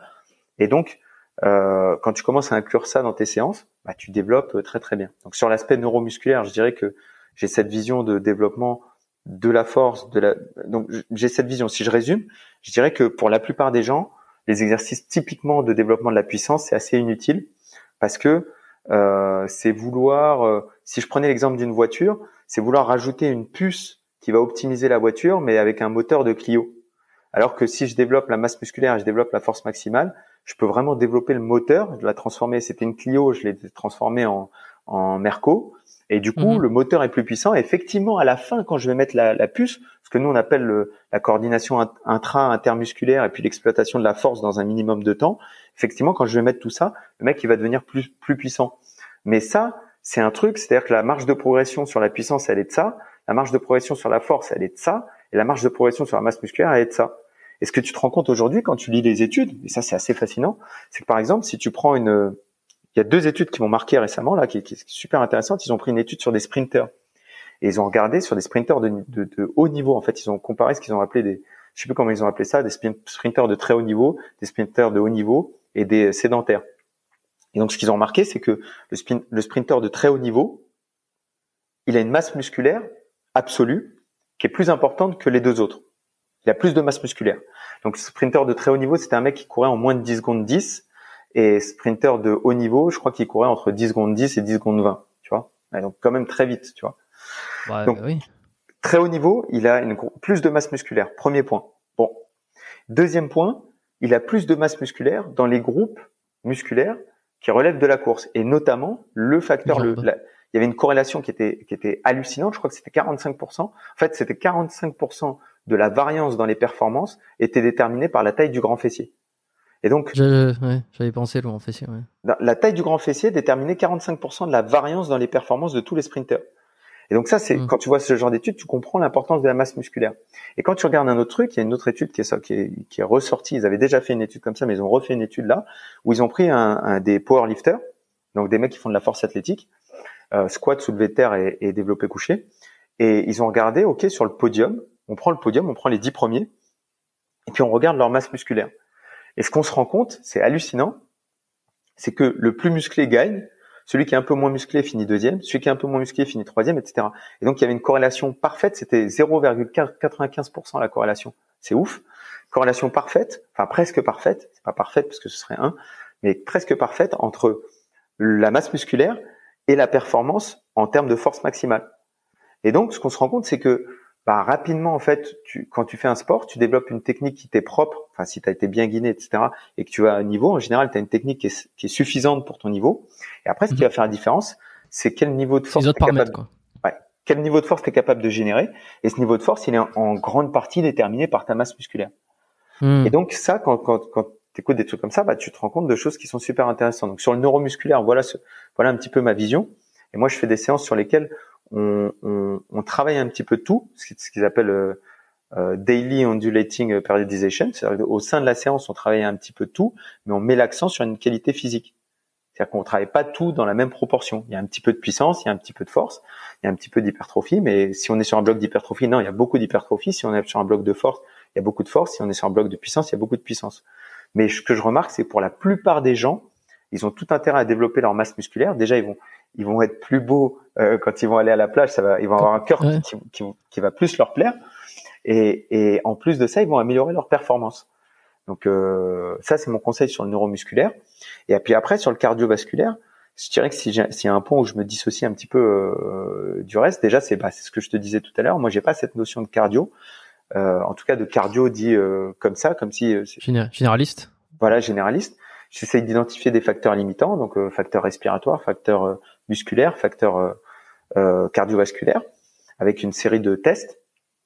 Et puis, j'ai aussi un outil que j'aime beaucoup, qui m'aide beaucoup, qui me permet de, recenser la charge de travail de mes athlètes. Donc en fait, tous les gens avec qui je travaille sur l'aspect cardiovasculaire, je les mets dans un process. Ils ont un, un Polar H10, ils ont un cardiofréquence mètre qui mettent à chacune des séances qu'ils font. Et moi, ça me permet d'évaluer le volume d'entraînement qu'ils font dans une semaine et dans ce volume d'entraînement, la quantité de temps qui passe en zone 1, en gros à moins de 80% de la FC max, en zone 2 entre 80 et 90% et en zone 3 au-dessus de 90%. Et donc, en fonction de ça, j'ai deux données qui pour moi c'est vraiment c'est un game changer. J'ai deux données qui sont, j'ai trois données qui sont méga, j'ai quatre données qui sont méga importantes. J'ai euh, le pot repos, qui est un super indicateur du, du, système aérobie et de ton développement du système parasympathique. En gros, à quel point euh, tu as, un corps qui te permet de récupérer et qui te permet euh, d'envoyer sur, la durée. Donc le pot repos, super important. J'ai le volume d'entraînement. Est-ce que finalement tu t'entraînes assez pour maintenir ou pour développer ton endurance? Parce que il n'y a pas de sport où il n'existe aucun sport d'endurance dans lequel le volume n'est pas primordial. Et donc, à un moment, quand tu fais du volume, t'améliores ta technique et l'économie d'énergie est déterminante dans la performance en endurance. Parce que c'est l'endurance, c'est pas contrairement à ce qu'on pense, c'est pas la production d'énergie, non, c'est la production d'énergie moins mm. le coût de chaque mouvement. Et ensuite, il te reste quelque chose. Mais si chaque mouvement te coûte trop cher, même si tu as beaucoup d'énergie, eh ben tu peux pas euh, faire beaucoup de mouvements. Donc quel est ton volume de travail? Et donc ça, moi, j'ai tous les graphes qui me disent, OK, sur une semaine, tu fais 10 heures d'entraînement, 5 heures, 6 heures, euh, enfin, etc., etc. Et puis ensuite, hmm. j'ai le pourcentage de temps que tu passes à haute intensité, à moyenne intensité, à basse intensité. Et donc, moi, ça me permet de dire, écoute, tu vas trop dans le rouge, du coup, tu n'arrives pas à récupérer. Et en fait, tu penses faire bien, mais en fait, tu fais pas bien parce que tu n'arrives pas à, vraiment aller dans le rouge quand ça compte. Ou, au contraire, bah là, sur une semaine, tu vas jamais dans le rouge. Et donc, finalement, c'est normal qu'en combat, tu te fatigues parce que quand en combat tu vas dans le rouge, tu es obligé d'aller dans le rouge, bah soudainement tu es fatigué. Un peu ce qui est arrivé à Cyril où on disait Cyril il a un cardio qui est infini parce qu'il avait jamais été dans le rouge. Et puis le jour où il a été dans le rouge, on s'est rendu compte qu'il était fatigué parce qu'il a eu une dépense énergétique auquel il n'était pas habitué. Et hmm. donc et donc ça, cet outil est super intéressant. Et la dernière donnée que je regarde euh, sur cet outil, c'est le pouls de récupération. C'est-à-dire que quand tu es monté très haut, je regarde en combien, en, combien de temps tu reviens. Ouais. Voilà, en une minute, euh, de combien tu es descendu? Alors une minute, c'est un truc qui est important pour nous parce que nous, on a des pauses de une minute entre les rounds. Et donc ça, ça me permet de dire, ça m'est arrivé de dire par exemple sur des camps d'entraînement, attention, vous vous entraînez beaucoup, vous entraînez mmh. dur, vous êtes en train de souffrir, mais là, après un mois d'entraînement, on a un athlète aujourd'hui qui est moins en forme qu'il l'était il y a un mois. Il y a un mois, quand il a commencé, son pouls repos était plus bas, son pouls de récupération était meilleur et sa fréquence cardiaque maximale était plus haute. Et là, aujourd'hui, après un mois d'entraînement et d'effort, il est moins bon qu'il y a un mois. Donc, si c'est si c'est pour faire ça, bah limite, est-ce qu'on fait bien de l'entraîner? Ou en tout cas, est-ce qu'on fait bien de l'entraîner autant? Très maîtrisé, euh, très précis. C'est d'une, euh, hein, c'est la préparation physique comme ça là. On a, enfin avec tous ces paramètres euh, scientifiques, statistiques, on voit que c'est quand même très très précis quoi. Hein. C'est qu'est-ce qui t'a donné envie de derrière lancer un programme qui va être davantage pour le grand public? Bah moi, moi en fait, je, comme je te disais tout à l'heure, hein, parce que t'as l'air passionné. Parce que ça, ça, ça, on est d'accord que ça, c'est pas fait pour le grand public. Mais ça, moi, trop moi, justement, mon slogan, c'est l'expertise au service du euh, commun des mortels. Mais ça doit coûter une blinde à celui qui vient de voir. Bah, euh, enfin, alors là, c'est moi qui, tu vois, c'est je, je, prêche pour ma paroisse. Mais euh, honnêtement, je, pense que la qualité du suivi, la quantité du suivi, le, nombre de choses qui sont proposées, c'est pour le prix où c'est proposé. Alors, on va être très transparent, c'est 87 euros pour 5 semaines de programme. C'est tout? 87 euros. Attends, ça c'est ton, ça c'est ton programme en présentiel ou euh, le programme que tu as en ligne? Ça c'est mon programme en ligne. Sur mon programme en ligne, tu as trois séances de musculation dans la semaine. Tu as les vidéos de chacune des séances de, musculation, chacun des exercices qui sont conseillés, tu as les vidéos que j'ai filmées moi-même, c'est pas des c'est pas une banque de vidéos prises sur internet etc. que j'ai filmées moi-même. Ensuite, tu as un répertoire de vidéos parce que si tu n'arrives pas à faire le Bulgarian Split Squat, il y a une progression, il y a une régression. Et je te dis comment progresser, régresser selon ça. OK? Donc tu as un programme complet sur le plan euh, neuromusculaire. Tu as un programme d'accompagnement sur le plan cardiovasculaire. C'est-à-dire que je te propose des pistes, mais ce que j'ai remarqué, c'est sur le cardio, il y en a beaucoup qui soit font les sports de combat et ça leur sert de cardio, soit il y en a beaucoup qui, quand je donne des directives très précises, finalement font quand même autre chose. Donc je me suis, au fur et à mesure des programmes, ça fait deux ans maintenant que le programme existe, j'ai proposé quelque chose de beaucoup moins précis sur le cardio, mais je propose des, des lignes directrices selon que tu souhaites améliorer ta performance ou tu souhaites améliorer ta ligne, tu souhaites perdre du poids, etc., etc. En plus de tout ça, tu as un plan alimentaire qui est adapté à ton poids et dans lesquels tu peux choisir des aliments. C'est-à-dire, c'est pas moi qui t'impose, tu dois manger du poulet ou tu as, des grilles en fait, et tu as plein de choix dans, dans cette grille. Tu as plein de choix de légumes, tu as plein de choix de, de, de graines, etc., etc. Et puis, surtout, tu as un groupe Facebook dans lequel, euh, tous les jours, tu vois, juste avant de t'avoir, j'ai fait mon live dans le groupe Facebook. Tous les jours, je réponds à toutes les questions qui sont posées dans le groupe Facebook et euh, je donne les consignes sur l'entraînement du lendemain. Donc en général, le live du soir, il est relativement court, il dure entre, je sais pas, 5-10 minutes, ça dépend des jours, et ça dépend des questions, etc. Tu peux poster tes vidéos d'exo et moi je les commente et je te dis écoute c'est bien cet exo ou attends tu devrais descendre un peu plus bas, le tempo est pas bon, etc. etc. Et puis ensuite le dimanche, on a le question-réponse du dimanche. Et question du dimanche, c'est le moment où tu as le droit de poser toutes les questions que tu veux poser, qu'elles soient dans le programme ou hors programme. C'est-à-dire que euh, je sais pas, le week-end tu vas euh, chez ta belle-mère et elle, elle propose ça à manger et elle propose une paella et tu te sais demandes euh, comment je fais pour euh, pour ne pas aller chez ma belle-mère. voilà. Et, et, moi, je prends le temps de répondre à toutes ces questions euh, le dimanche soir.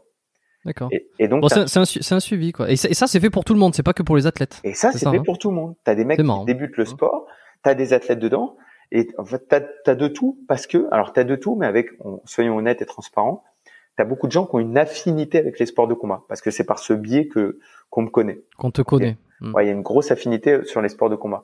Mais euh, je pense que c'est l'approche aussi. Ouais, c'est l'approche. Euh, Mais mis à part ça, euh, c'est un programme qui est faisable par tout le monde et qui est, qui est, accessible à tout le monde. Et, et sur lequel tu as deux versions, une version maison, une version en salle de muscu. Avec toutes les connaissances que tu as là, euh, finalement, euh, que ça soit ben, sur l'entraînement, que ça soit avec les, les relations que tu as nouées aussi, euh, c'est qui le futur champion selon toi de, de, de, MMA prochainement, là, dans les prochaines années? Qui c'est que la petite perle qui va arriver? Est-ce que c'est Antoine Fambonne? Est-ce que c'est Non.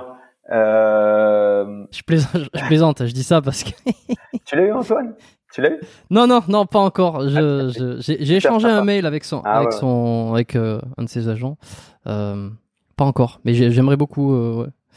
Mais je, je, je, je taquine, hein, c'est pour déconner. parce que je sais que tu t'avais fait un entraînement avec lui et ouais, s'était pété une cote. On a fait avec avec Antoine, on, fait, on a fait plein d'entraînements ensemble. En fait, on n'a pas fait qu'un. Oui, bah oui, c'est vrai, oui, te connais de, enfin, vous vous connaissez depuis un petit. Hein. On a fait, on a fait, on a fait euh, quatre, cinq vidéos, on a fait un podcast, euh, deux podcasts, hmm. un ou deux podcasts, je sais plus. Euh, super sympa. Euh, tu vois, c'est un mec. c'est, toi, tu, tu, me le dis hein, depuis tout à l'heure, préparation physique, sport de combat, ça c'est mon milieu. Et finalement, hmm. tu vois, moi, le fitness, tu, tu, tu, vois, tu me parlais tout à l'heure de, je veux pas me tromper, Body Time, c'est ça? Les mecs qui s'appellent comme ça, Body Time? Ouais, ouais. ouais, euh, moi, c'est des mecs que je, que, que, je connais très très mal en fait. Euh, tout le milieu du fitness, c'est un milieu que je connais très mal. Quand je vais au salon du fitness, euh, je me sens, je, connais pas bien, quoi.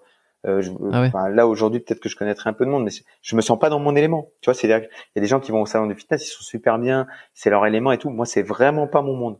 Et j'évolue pas dans ce monde. Jamais donné de cours collectifs, euh, euh, tu vois, de, de, de body hmm. pump ou de je sais pas quoi. C'est mon monde et, et c'est ce que je dis quand je quand je, quand j'enseignais la méthodologie de l'entraînement au Krebs. Je disais à la fin de la formation, on va tous vous appeler coach, mais en vérité vous allez tous avoir des casquettes différentes. Il y en a une qui va être spécialisée euh, des femmes enceintes. Il y en a un qui va être euh, prof de zumba. il y en a un autre qui va être sur un plateau de muscu. Il y en a un qui va être préparateur physique. Et en fait, vous avez le même nom, c'est-à-dire qu'au au, niveau du grand public, on va tous vous appeler coach sportif ou préparateur physique. Et en réalité, vous allez avoir une multitude de métiers totalement différents et, et non interchangeables. C'est-à-dire que mon cousin, lui, c'est un spécialiste. Euh, le, le, mari de ma cousine, c'est un spécialiste de la zumba, et très connu, très reconnu là-dedans, etc. Euh, je serais incapable de faire ce qu'il fait, comme lui serait incapable de faire ce que je fais. Ouais, pourtant vous avez la même presque dénomination au départ. Et, et, pourtant on a presque la même dénomination. Euh, hmm. et donc oui, toi, le fitness, c'est pas.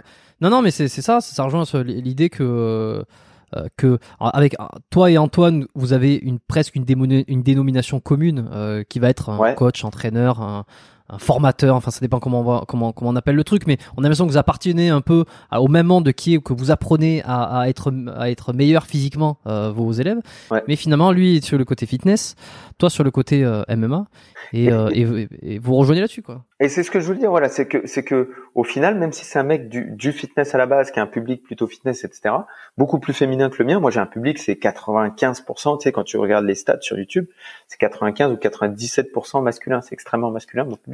Ça, ça, ça va pas du tout, ça. et, et, et, et tu vois, et malgré ça, avec Antoine, bah, il y a eu un super échange. C'est un mec qui est super mm. ouvert, qui est super curieux, euh, très intéressant, tu vois. Mm.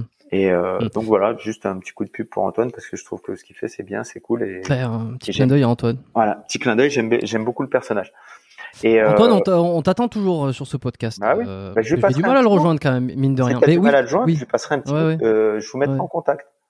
Bah écoute, avec plaisir parce que parce que ça fait un moment que que j'aimerais bien discuter avec lui et et j'ai réussi à avoir des, des j'ai réussi à, à, rentrer en contact avec des personnes qui me semblaient plus difficiles d'accès. Alors je me suis dit putain, est-ce que euh, c'est pas le, le vice-président finalement Antoine Je sais qu'il doit être il doit être sollicité, mais euh, je vais le contacter euh, pour toi. Je le ah, écoute, je te remercie, c'est gentil. Donc bon, Fonbonne, Antoine Fonbonne évidemment non, je plaisantais quand je disais futur champion. Est-ce qu'il y a un an ou deux là que tu as envie de nous transmettre de personnes à suivre? Clairement, on a on a Saladin Parnasse oui, euh, oui, il revient grand, grand, grand, grand champion qui est, qui est, qui est, qui est très, très fort. Qui est, voilà. Donc on a Saladin, ça c'est, indéniable. On a euh, Nassourdine, Avov. oui, je, oui, je connais. Alors, je sais pas, je sais pas citer Cyril Gann parce que c'est, tellement une évidence. Cyril Gann, il va être. Non, mais oui, bien sûr. On sait pas quand, mais il va être champion. Donc je ne sais pas citer parce que c'est une évidence absolue. Nassourdine Imavov, euh, exceptionnel, striker exceptionnel. Les gens n'ont pas encore euh, vu sa lutte et son sol est très très bon. C'est un mec qui s'entraîne euh, très durement, etc. Donc je, suis convaincu qu'il va briller. Et il est déjà, il rentre dans le top 10 mondial là. Il va rentrer dans le top 10 mondial. On a Manon Fioro qui vient de battre la numéro 4 ou 5 mondiale, qui est exceptionnelle. Je pense aussi qu'elle va aller se battre pour la ceinture et peut-être gagner la ceinture. Donc exceptionnelle avec un super coach.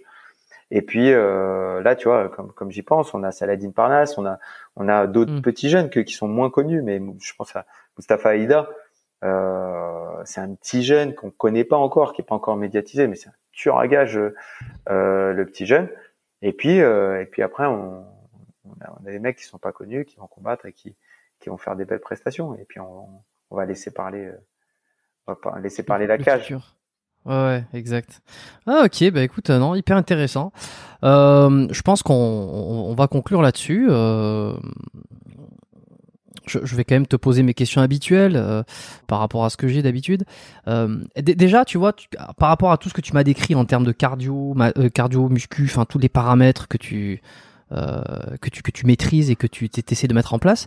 D'où c'est que tu les tires toutes ces choses? Quels sont tes pairs? Est-ce que tu as eu des influences? On, discutait tout à l'heure en off de, de Olivier Bollier, bon qui est euh, qui est quelqu'un de, de, la préparation physique.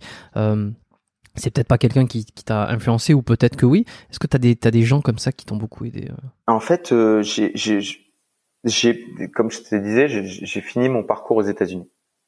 Et quand je, quand j'étais là-bas, on avait cette obligation de lire des livres chaque semaine. Chaque semaine, il fallait lire un livre. Donc c'était, j'ai pris l'habitude de lire, lire, lire, lire, lire. Et, mmh. euh, et quand je suis rentré en France, donc 2011, euh, on va dire 2011, ouais, tu blagues, Nico, c'était à 11 ans, tu vas pas me dire que ça a changé. La, la, la, préparation ça va vite, hein. d'aujourd'hui n'a rien à voir avec la préparation physique d'il y a 10 ans. L'évolution euh, des connaissances, je veux dire du partage des connaissances, pas tant, tant que ça des connaissances, mais du partage des connaissances. Les podcasts comme tu es en train de faire, le contenu vidéo comme euh, comme je fais, comme Rémi Physio fait, comme euh, Clément, comme etc. etc. Tout ce partage, ça n'existait pas. Et donc euh, moi été très frustré quand je suis rentré. Euh, J'essayais de lire et puis je, je trouvais pas vraiment les réponses aux questions que je me posais. Euh, et donc j'ai dévoré des livres, des formations en ligne, etc et, euh, et j'ai trouvé des, des, des, des pères euh, spirituels, quoi, des, des moi j'appelle ça des génies de la préparation physique, euh, des ouvrages qui m'ont fasciné. Et t'en as quelques-uns à nous recommander Ouais, j'ai carrément, j'en ai tellement en fait, et tellement on me posait tout le temps la question que à un moment en fait sur mon site, j'ai fait une liste? Ouais, j'ai édité un e-book euh, qui contient tous les toutes mes recommandations par type de matière parce que tu vois les mecs qui venaient ils me disaient quel livre tu me recommandes pour? Et en fait, je disais, mais euh, quel... non, en fait, il me disait quel livre tu me recommandes? Et je disais, mais pourquoi? Est-ce que tu me parles d'anatomie? Est-ce que tu veux parler de physio? Est-ce que tu veux parler de d'entraînement concret, de développement de la force, de la puissance? Et en fait, j'avais des références pour tout ça. Et puis à un moment, j'ai créé, j'ai créé un e-book dans lequel j'ai dit, ok, si tu veux faire de la physio, euh, voilà les livres que je recommande. Si tu veux faire de la force, voilà les livres que je recommande. Si tu veux faire de la puissance, voilà les livres que je recommande.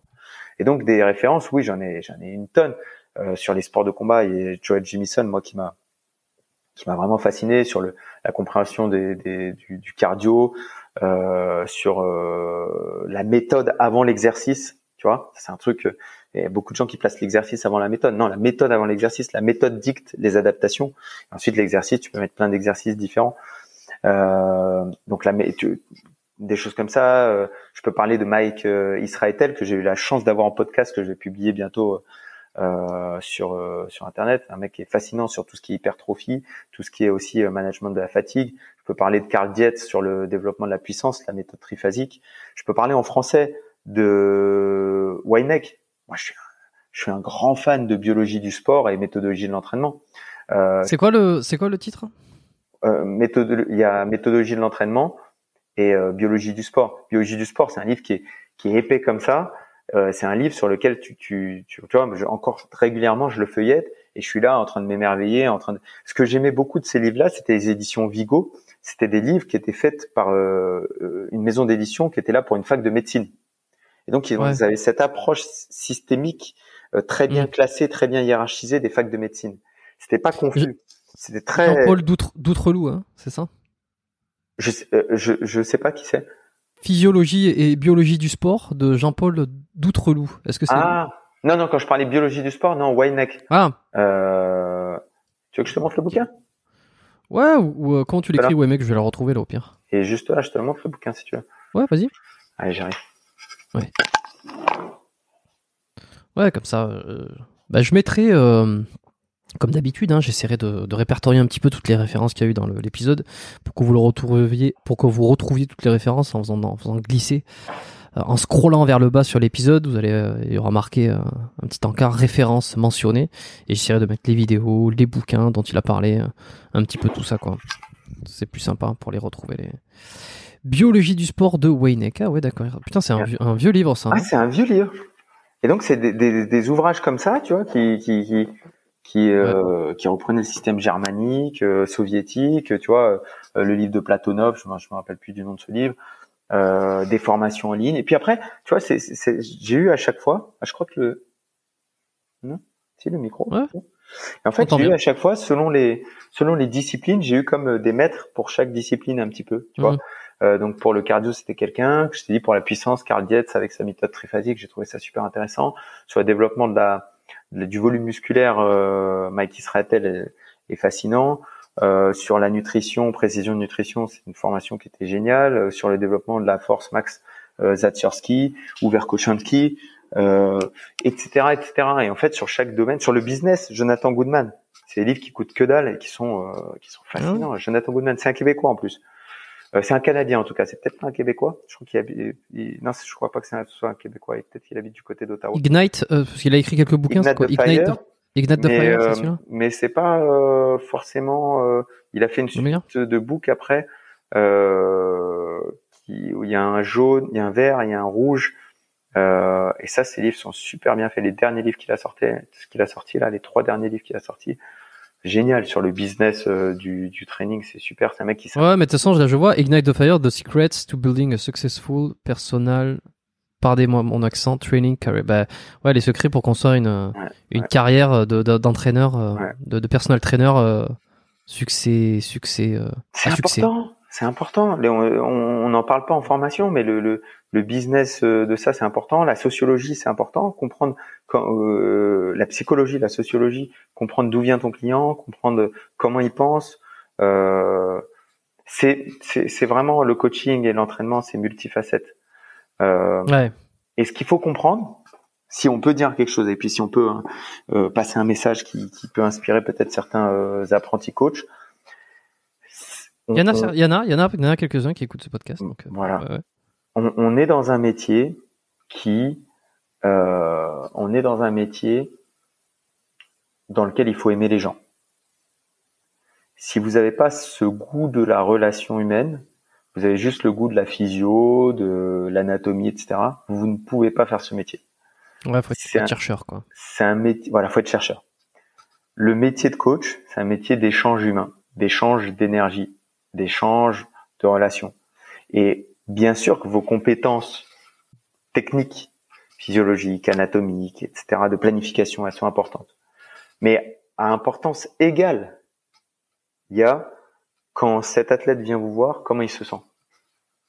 C'est aussi important. Euh, et à quel point il a envie de revenir vous voir. Même principe que dans les thérapies. Euh, ça, je pense que de, un, un, un, un major mouvement. un- alors bientôt, j'ai quelqu'un d'autre là qui va arriver sur le podcast, mais euh, un, un M-ton kiné, peut-être un Étienne Bulidon aussi euh, dans son dans son genre, ne renierait pas ce, absolument ce, cette façon de voir les choses. C'est que quand tu es dans le métier euh, d'aide, quel que quel, quel que soit l'aide, c'est qu'à un moment donné, le facteur psychologique, communication, a- sinon t'es ingénieur et sinon t'es chercheur, effectivement. Euh, et ça, ça, je pense qu'on le dit pas assez. Peut-être dans, alors je sais pas si chez les coachs on le dit beaucoup, euh, mais il me, on, on- je- il me semble que on me l'a pas dit assez moi lorsque j'ai démarré les études. Euh, non pas que, non pas que ça m'a, ça m'a porté préjudice, mais euh, mais c'est après que tu te rends compte finalement que tout est tellement plurifactoriel, pluridisciplinaire, pluri tout ce que tu veux, et que le- la psychologie, la relation, tout ça, ça a un impact tellement énorme. Faudrait peut-être un petit peu plus insister sur ça. Il y en a qui se retrouveraient peut-être dans d'autres euh, d'autres choses. Je suis to- totalement d'accord. C'est c'est c'est une partie prépondérante euh, de la chose. Et puis après, si on veut finir avec ça, et c'est et c'est là pour le coup, c'est peut-être euh, moins valable pour vous, en tout cas pour les kinés en France, parce que quand t'es kiné en France, bah tu ouvres un cabinet et puis t'as du boulot. Euh, nous, t'es une en- t'es une entreprise, t'es une Faut se battre. auto-entreprise, faut se battre. T'es une auto-entreprise, t'es une automarque, et donc bah si tu veux te faire une place, il faut comprendre les principes d'un business, d'une entreprise. il faut comprendre les, le, le, principe de base pour moi d'un business, d'une entreprise, de l'économie, c'est l'échange de temps contre de l'argent. Et combien, combien, à quelle euh, valeur euh, tu places ton temps. Et donc ça, c'est ça, mmh. c'est c'est une question très très très importante à se poser. Combien une heure de mon temps, combien elle vaut? Euh, et, et, et, combien elle vaut Combien combien elle vaut ça, Tu vois, il y a plein de variables. Peut-être que quand je prends du plaisir, bah j'ai pas besoin d'être payé beaucoup parce que je suis payé avec autre chose. Je suis payé avec euh, une énergie. Et puis peut-être que sur un truc, par contre, j'ai pas envie. Il faut que je me déplace à tel endroit. Il faut que j'aille faire un hmm. coaching à 7 heures du mat et que je dois partir à 5 heures pour aller le faire. Bah, peut-être que là, j'ai j'ai vraiment pas envie. Et donc là, c'est payé très cher parce que j'ai pas envie. Et donc finalement, tu vois, t'es obligé, t'es obligé à un moment donné. Sinon, euh, voyez, tu peux pas, tu peux. Tu, ça. Le propriétaire, il va pas vouloir que tu le payes avec euh, avec du bon temps. Voilà. voilà. Ouais, c'est très juste. Ouais, non, c'est intéressant. T'as un conseil à donner à ton toi-même euh, de il y a 10 ans, de il y a de il y a de 10 11 ans là quand t'étais aux États-Unis euh, à cette période, que t'étais en train de te former, t'étais à fond là là-dedans. Qu'est-ce que t'aurais aimé entendre? Fonce. Ça va bien se passer. Tu doutais donc Tu tu t'étais Non, euh, tu doutes tout le temps. Tu doutes tout le temps. Je doute encore, mais ça m'empêche pas d'avancer. Ouais. Tu vois, ça se voit pas trop. Ouais, non, mais tu doutes tout le temps parce que parce que tu tu montres pas que tu doutes, mais tu as des moments de doute. Tu vois, quand tu quand tu quittes un endroit, tu doutes. Tu dis est-ce que j'ai bien fait? Quand tu refuses un poste Parce que ce qu'on ce qu'on parle pas, si on si, si, on repart un peu en arrière, c'est quand tu débutes ta personne, t'as pas de client, personne veut. Enfin, tu vois, t'es inconnu sur le marché. Moi, j'ai débuté pendant euh, pendant six mois. Euh, j'avais pas de clients. Enfin, j'avais un client. Tu vois, j'avais un coaching perso et je démarchais et tout. Et j'avais un coaching. Mais euh, je m'en foutais parce que je m'entraînais beaucoup. Je faisais les compètes et tout. Mais je, mais euh, mais j'avais un client. Tu vois, donc euh, tu vois, j'avais mon entourage qui disait Nico, t'es sûr de ce truc-là T'es sûr que c'est une bonne idée? Tu devrais pas travailler dans une salle. Tu devrais pas faire ça et tout. Et moi, j'avais mon projet, ma vision. Donc je disais non, non, ça va marcher. Je sais que ça va marcher mais tu doutes, tu, tu sais, mais tu doutes. Et, et puis après, tu as un client, deux clients, trois clients, cinq clients, dix clients. Après, après, ça marche bien. Et puis à un moment, tu te trouves face au problème inverse, c'est que, c'est que si tu veux faire ce que tu as envie de faire vraiment au fond de toi, euh, tu, tu va falloir que tu refuses des choses. Et donc, euh, on va te proposer des choses de plus, de, des, choses dont tu aurais rêvé auparavant. Tu vas devoir les refuser pour faire d'autres choses dont tu rêves aujourd'hui. C'est-à-dire que un truc dont un poste complètement, dont, un, un, poste dont tu aurais rêvé il y a dix ans, Aujourd'hui, on te le propose. Alors, euh, moi, j'ai moi j'ai un truc, c'est que si on me propose un poste, j'étudie toujours la proposition. Mais mais mais une fois que tu as étudié, bah tu dis ok où je veux aller? Est-ce que je veux aller là où on veut m'emmener, ou ce que je veux aller là où je veux aller et où je et donc garder cette trajectoire, c'est pas facile. Et donc, il mm. faut apprendre à un moment, et, et parfois tu, tu, doutes parce que tu dis, tiens, on m'a proposé ce truc, c'était quand même une belle opportunité. Est-ce que j'ai eu raison de ne pas accepter? Ou est-ce que j'ai pas eu raison? Hmm. Choisir, c'est renoncer. Et, Choisir, euh, c'est renoncer. Exactement. Exactement. T'as as lu un truc un petit peu en dehors de la prépa physique, euh, de la, de la physiologie, de, de tout ça? Est-ce que t'as lu un bouquin récemment euh, où tu t'es dit putain ça c'est ça ça a été bon ça, ça faut que je le partage. Ouais, l'almanach de de Rival, c'est un hindou. J'ai adoré ce livre. Si tu veux, je te le sors. Il est là-bas, mais de rival. Ben écoute, je, je, tu veux que je te sorte Almanac? Ouais, vas-y, montre. Ça dérange pas? Allez, je Non, non, vas-y, attends. On, est, on est tranquille ici. Personne, personne nous écoute, comme je dis toujours, sauf ceux qui sont en train de nous écouter en ce moment. Almanac de rival. Il est allé chercher le bouquin. Euh, ça me fait penser à l'almanach dans euh, Retour vers le futur. T'as toujours l'impression que c'est des bouquins euh, qui vont te transmettre la vérité absolue sur le futur.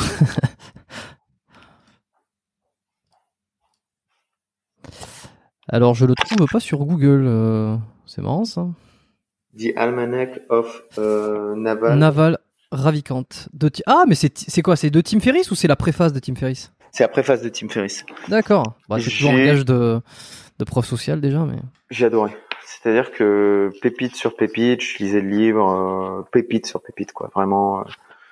voilà. Si je conseille un ça livre. Parle de, ça parle de quoi? Attends, The Almanac of je, vais essayer de le retrouver sur Google quand même, comme ça je pourrais le mettre dans les, dans les notes. De Naval Ravikant.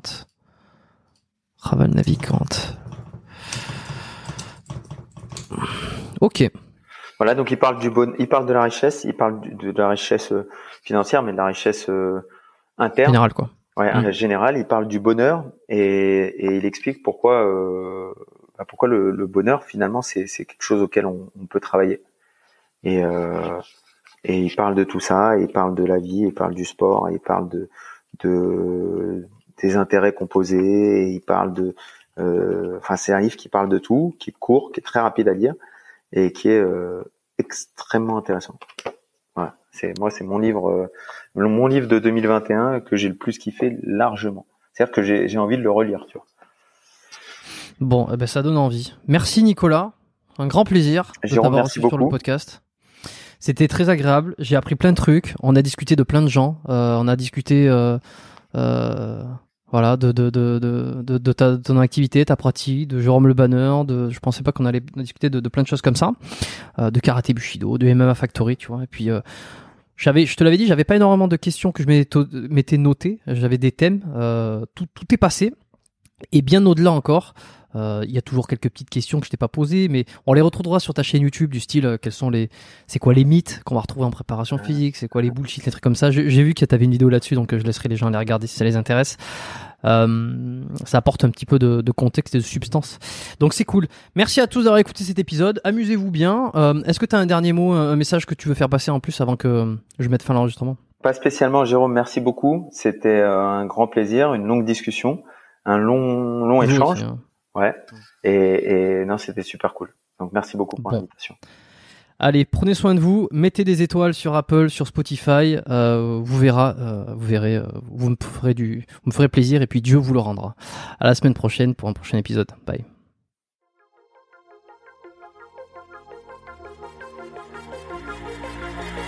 Merci d'avoir écouté cet épisode du podcast Biomécanique jusqu'au bout. Vous pouvez l'envoyer à deux de vos amis ou le partager sur vos réseaux sociaux. Merci également de lui mettre une note de 5 étoiles avec un petit commentaire sympa. C'est ce qui me permet de mieux ressortir dans les classements. Laissez-moi votre email sur biomécaniquepodcast.com slash lettres et je vous enverrai l'épisode de la semaine ainsi que la lettre biomécanique une fois par mois où je vous partage mes meilleurs conseils et recommandations. Vous avez écouté le podcast Biomécanique, je suis Jérôme Cazerolle et je vous dis à très bientôt.